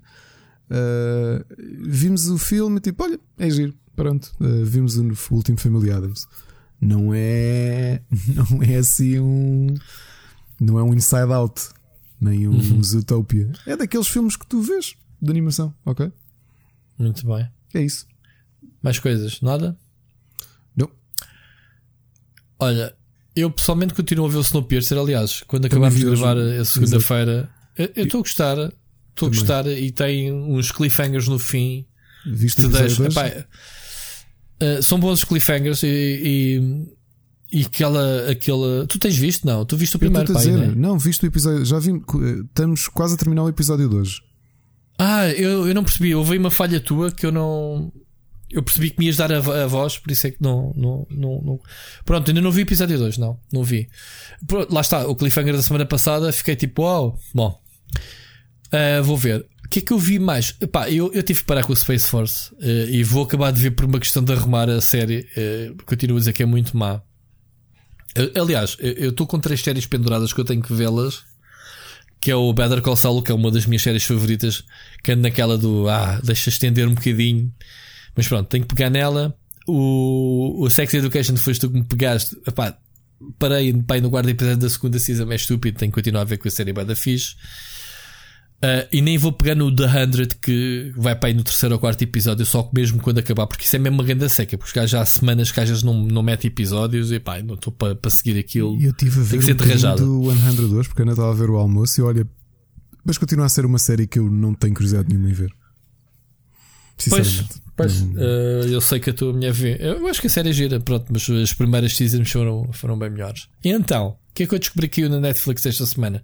Isto depois já sou eu, o meu bichinho, a querer eh, descobrir coisas novas. Uhum. Uh, caiu uma série de zombies, apocalipse zombie típica, mas brasileira, chamada Reality Z. com o nome da original. Porquê que é Reality Z? Acho que é baseada numa série ou num livro chamado Dead Set. Não sei se conheces. O que é que é, o que é que, o que é que acontece? Uh, acontece um apocalipse no Brasil, no Rio de Janeiro. Uh, enquanto está para estrear ou, ou, durante uma uma como é que se chama? Um Big Brother, uma, um reality show sim, sim. em que eles são cada, cada residente da casa representa um deus do Olimpo e depois a voz, né? a voz, o Big Brother é o Zeus. É a voz que fala lá para dentro, uhum. que é um tipo um otário. E dá-se até um apocalipse zombie. Ou seja, basicamente toda a gente cá fora morre, né? transforma-se e eles ficam presos lá dentro do estúdio, dentro da casa, até se aperceberem né? que, que há, que há gajos a comerem-se cá fora e, e, mesmo dentro do estúdio. E uma das, das protagonistas, que é da produção, nem sequer é de lá dentro da casa, uh, é que vai lá para dentro e, e lhe explica: malta, lá fora tudo transformou. Pronto, vou no quarto episódio. Uh, e é basicamente isto: é o típico filme zumbi. Uma particularidade gira é que eles são um bocadinho como o Walking Dead, que é o quê? Gajos que morrem e voltam à vida e não morrem, eles não têm o conceito de zombie. Ignoram esse conhecimento. Para quê? Para eles, para tu veres eles a descobrirem como é que, eles, como é que se matam um zombie. Não tem nada pré-definido. Tu, neste momento, se o, se o Covid se alterar para, para zombificar as pessoas, tu sabes que vais uh, apontar para a cabeça, certo? Não é? Sim, sim, sim. Neste, tipo, neste tipo de séries eles não têm isso como adquirido porque ignoram completamente o universo dos zombies, o que é, o que é um bocado parvo. Fazem Olha. referências a outras cenas uh, de, de, ficção e, e, nada de zombies. Ah, pá, a série não é nada de especial, é no brains, literalmente. Uh, mas pronto, visto que é uma produção uma produção brasileira e é, garante bem melhor que o Space Force. Pelo menos é mais divertido uh, ver os homens. E, e, é pesado aquilo, eles têm lá cenas deles a comerem-se uns aos outros. Mesmo assim, ainda por cima é daquele conceito de zombies rápidos que agora está na moda. Vem uhum. correr, correr examadamente atrás de ti, sabes? Pronto. É desse tipo. Olha, é eu de tentar tipo encontrar uma série e começámos a vê-la, mas depois relembrámos do This Is Us e pusemos na pausa. No Netflix está uma série pá, o próprio Netflix mandou um, um daqueles mails. Olha, acho que vais gostar disto. Chama-se Curon, é uma série de terror italiana. Ah, eu vi. É pá, é ser é. italiana, não, é pá, too much. Já fiz espanhol, brasileiro. Já comecei Ainda vou dar ver, hipótese ao Dark que é alemã, mas italiana não consigo. Epá, né? Dark, agora que diz isso, pá, estou ansioso para Vai a começar, semana. né? Para a Yeah. semana, fa- exatamente aqui uma semana, meu. Vamos ficar Yeah. em. Acho que vamos, Ana, vamos meter férias para ver o Dark. ver o Dark. Uh, mas italiano, direta. eu quando me falas de uma série italiana, eu lembro-me do João Broncas. Epá, não consigo. eu não consigo levar nada a sério. Olha, Qualquer e- coisa italiana que seja que não seja prejuízo. Posso E em mas também há boas séries. Atenção, lembro-me do Polvo. Epá, né? tens ótimo cinema italiano. E o Corona Não, filmes- bem o- filmado. Pelo menos eu estava a gostar do ambiente, só que é daquelas coisas. Ter, ter os serviços todos de, de televisão dá nisto que é. Ah, vamos ver não sei o quê, esquece. E depois. Ainda bem que isto guarda o disso. Eu ainda não tive para, para ativar o HBO, porque Pois, eu te, pronto, já ainda, que tenho, ainda tenho uma série que tu me recomendaste a semana passada ou há duas semanas, que era aquela do aquela dos mortos voltarem. Lembras-te? Não me lembro como é que se chama. Tenho Ah, sim, o, a, a Glitch que está no Glitch. Netflix. E ainda tenho o upload também na, no, no Amazon. Também tenho que ver. Também tenho curiosidade tenho de que ver ver. o Devs. Olha, última sugestão de séries, mas esta documental, comecei a ver e por acaso está no top 10 de, de Portugal, que é a série sobre o Jeffrey Epstein, uh, que é o Filthy Rich, em português Podre de Rico.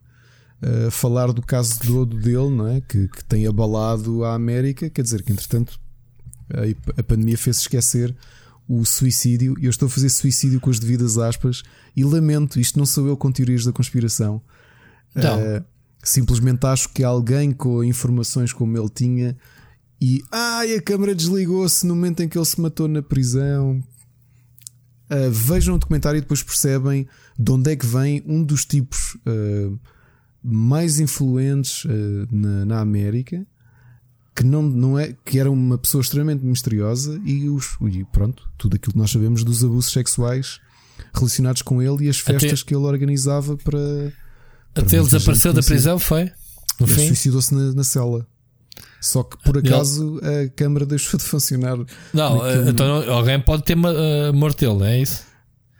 Pois, quem sabe, não é? Mas pronto, mas isto fala da ascensão dele e de uma série de pessoas. de- Pronto, ele estava preso porque houve uma série de denúncias de mulheres ao longo de décadas, raparigas, especialmente muito novas, hum, a meninas até, que foram levadas para a casa dele para fazer massagens a ele e a outras pessoas muito influentes da sociedade americana. Muito bem. E Olha, é eu ainda, tenho aqui. Diz isto, desculpa. desculpa. Não, não, não, é Pensei isso, que é disse. Um, antes de acabarmos, antes de acabarmos, antes de passarmos aos filmes, havia dois filmes também. Aliás, um até já tinha visto a semana passada, esqueci-me. Da Netflix, que é o, o- não sei se viste, o Last Days of American Crime, é uma das novidades. Pelo que eu sei, é baseado numa novela gráfica. Eu daí estava a perguntar se tu não conheces. É basicamente. O uh, cartaz é espetacular. o que o quê? O cartaz é espetacular do filme. Ah, Eu o já, cartaz. Já me tinha chamado a atenção Ah, ah. no Netflix por causa do cartaz. É, epá, o filme, o conceito do filme é ahm, as forças. é epá, o filme é bem esquisito. Ahm, o governo in- induz um chip. Eu acho que é um chip. Não tenho a certeza se é um chip, se é uma droga. Eu acho que é um chip.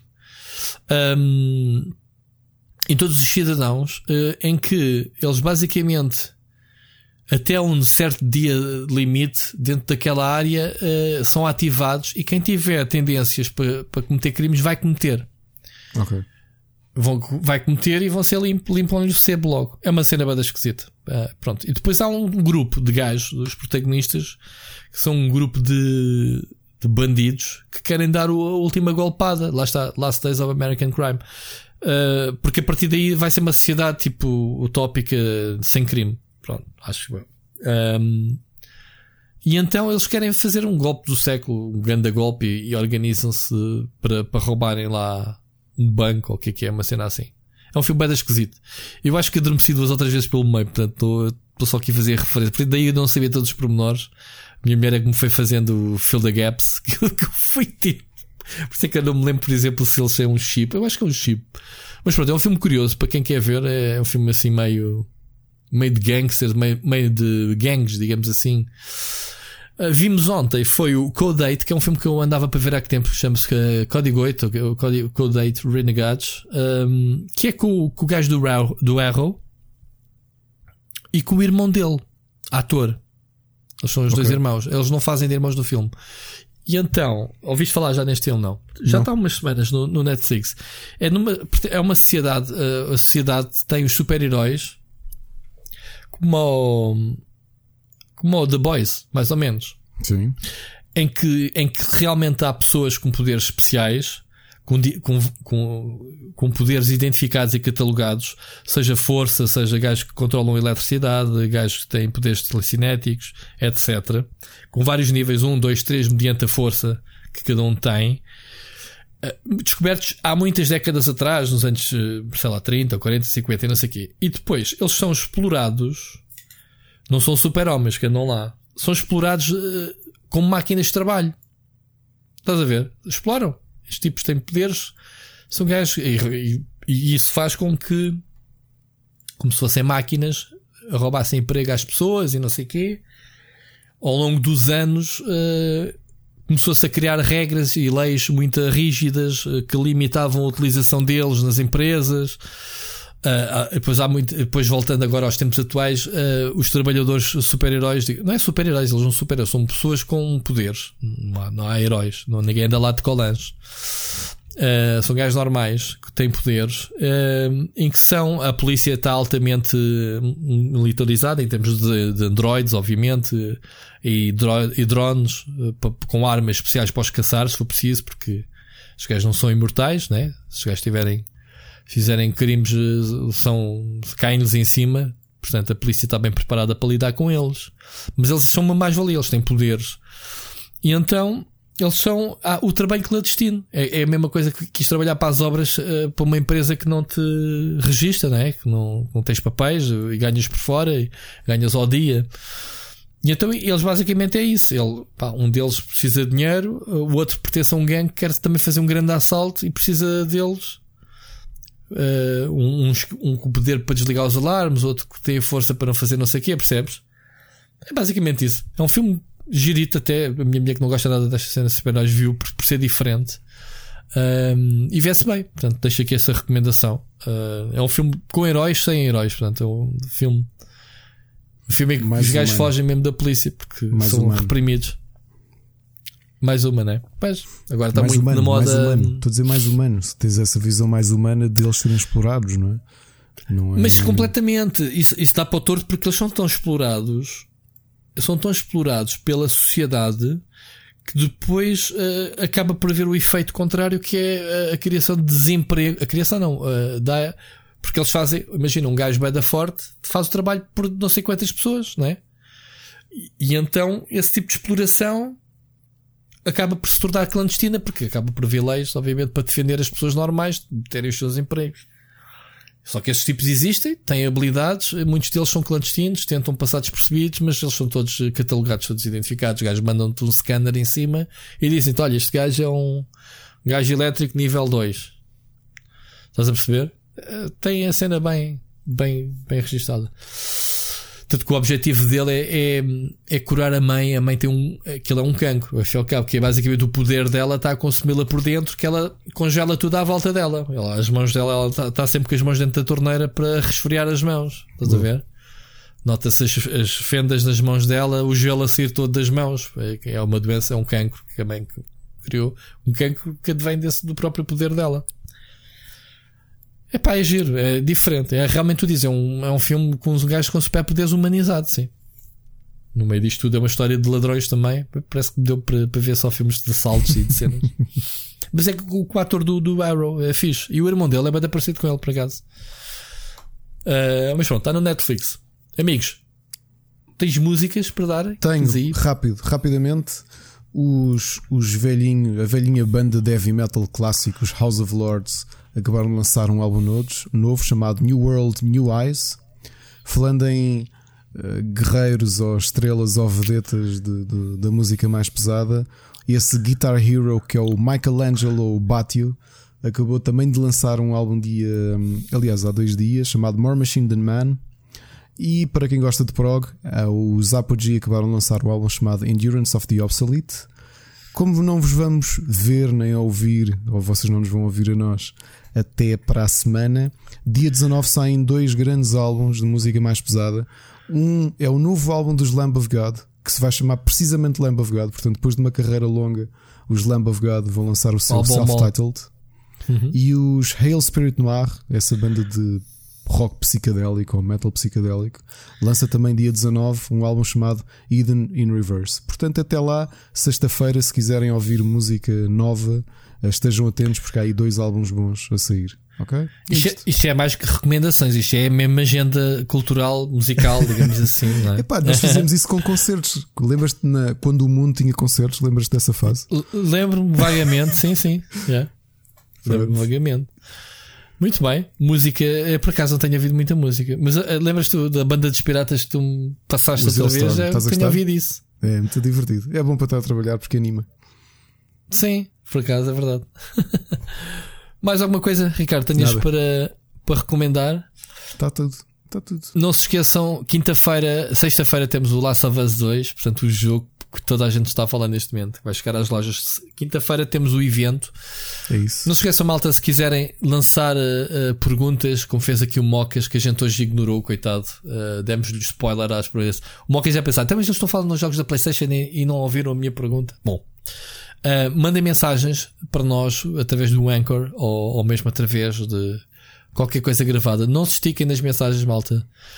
Uh, mais de Para nos 2, esticarmos, 3 estamos cá minutos, não façam isso. diz, diz, não ouvi. Para nos esticarmos, estamos cá nós. Para nos esticar, estamos cá nós. Mesmo assim, hoje estamos um bocado contidos. Ah, hou- Houve aí pessoal que, que outro dia disse: "É, para nunca mais fizeram episódios de 3 horas. Há pessoal que gosta mesmo de preencher. Preencher. Epá, mas nós trazemos quando há motivo, quando há, quando há debates. Mas nós, a nossa tendência é cada vez reduzir mais, porque isto também nos sai um bocadinho do pelo, não é? É. Estamos aqui muitas vezes até às tantas. Ah, eu para mim é tranquilo. Tenho estado de férias às terças, portanto, o Ricardo é que é pior, trabalha cedo. Se bem que para partir da próxima semana, ah, Ricardo, temos que conversar porque vou de férias. Não sei se tinha dito já ah, no fim do mês. Em princípio não vai alterar quase nada aqui do nosso da nossa cena, porque ainda, porque ainda não sabemos estamos para fora. Mas pronto, a gente depois na altura fala. Olha, queria só acabar este podcast com a informação que eu meti aqui o bookmark, é para tu não dizeres que eu, que eu leio as coisas. Lembra estávamos a falar dos países que abriram fronteiras? Está aqui uma notícia do Sol a dizer Grécia volta a abrir porteiras a, Grécia volta a abrir portas a turistas. Portugueses estão de fora. A lista elaborada pelo governo não agradou Portugal, portanto, não somos nós. Ok? Ah, o governo grego não nos quer lá. Quer lá Estranho. toda a gente menos nós. Isso é muito estranho, até porque Portugal acabou por ser dos países da Europa que controlou melhor a coisa. Bom, Portanto, pesquisa, pesquisa, 29 países, 29 países, a qual a Grécia abriu a porta, menos a Portugal. Pumba. Os gregos não nos ainda não, ainda não vêm-nos cá roubar a taça e não nos deixam ir lá. Mas pronto.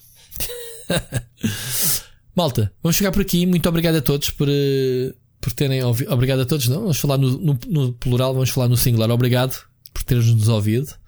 Ah, nem que seja aos bocadinhos durante a semana. Ricardo, gostei de te ouvir mais uma vez e ouvir-nos para a semana. ouvimos para a Grande semana. abraço. Um grande abraço. Grande abraço. Tá vindo.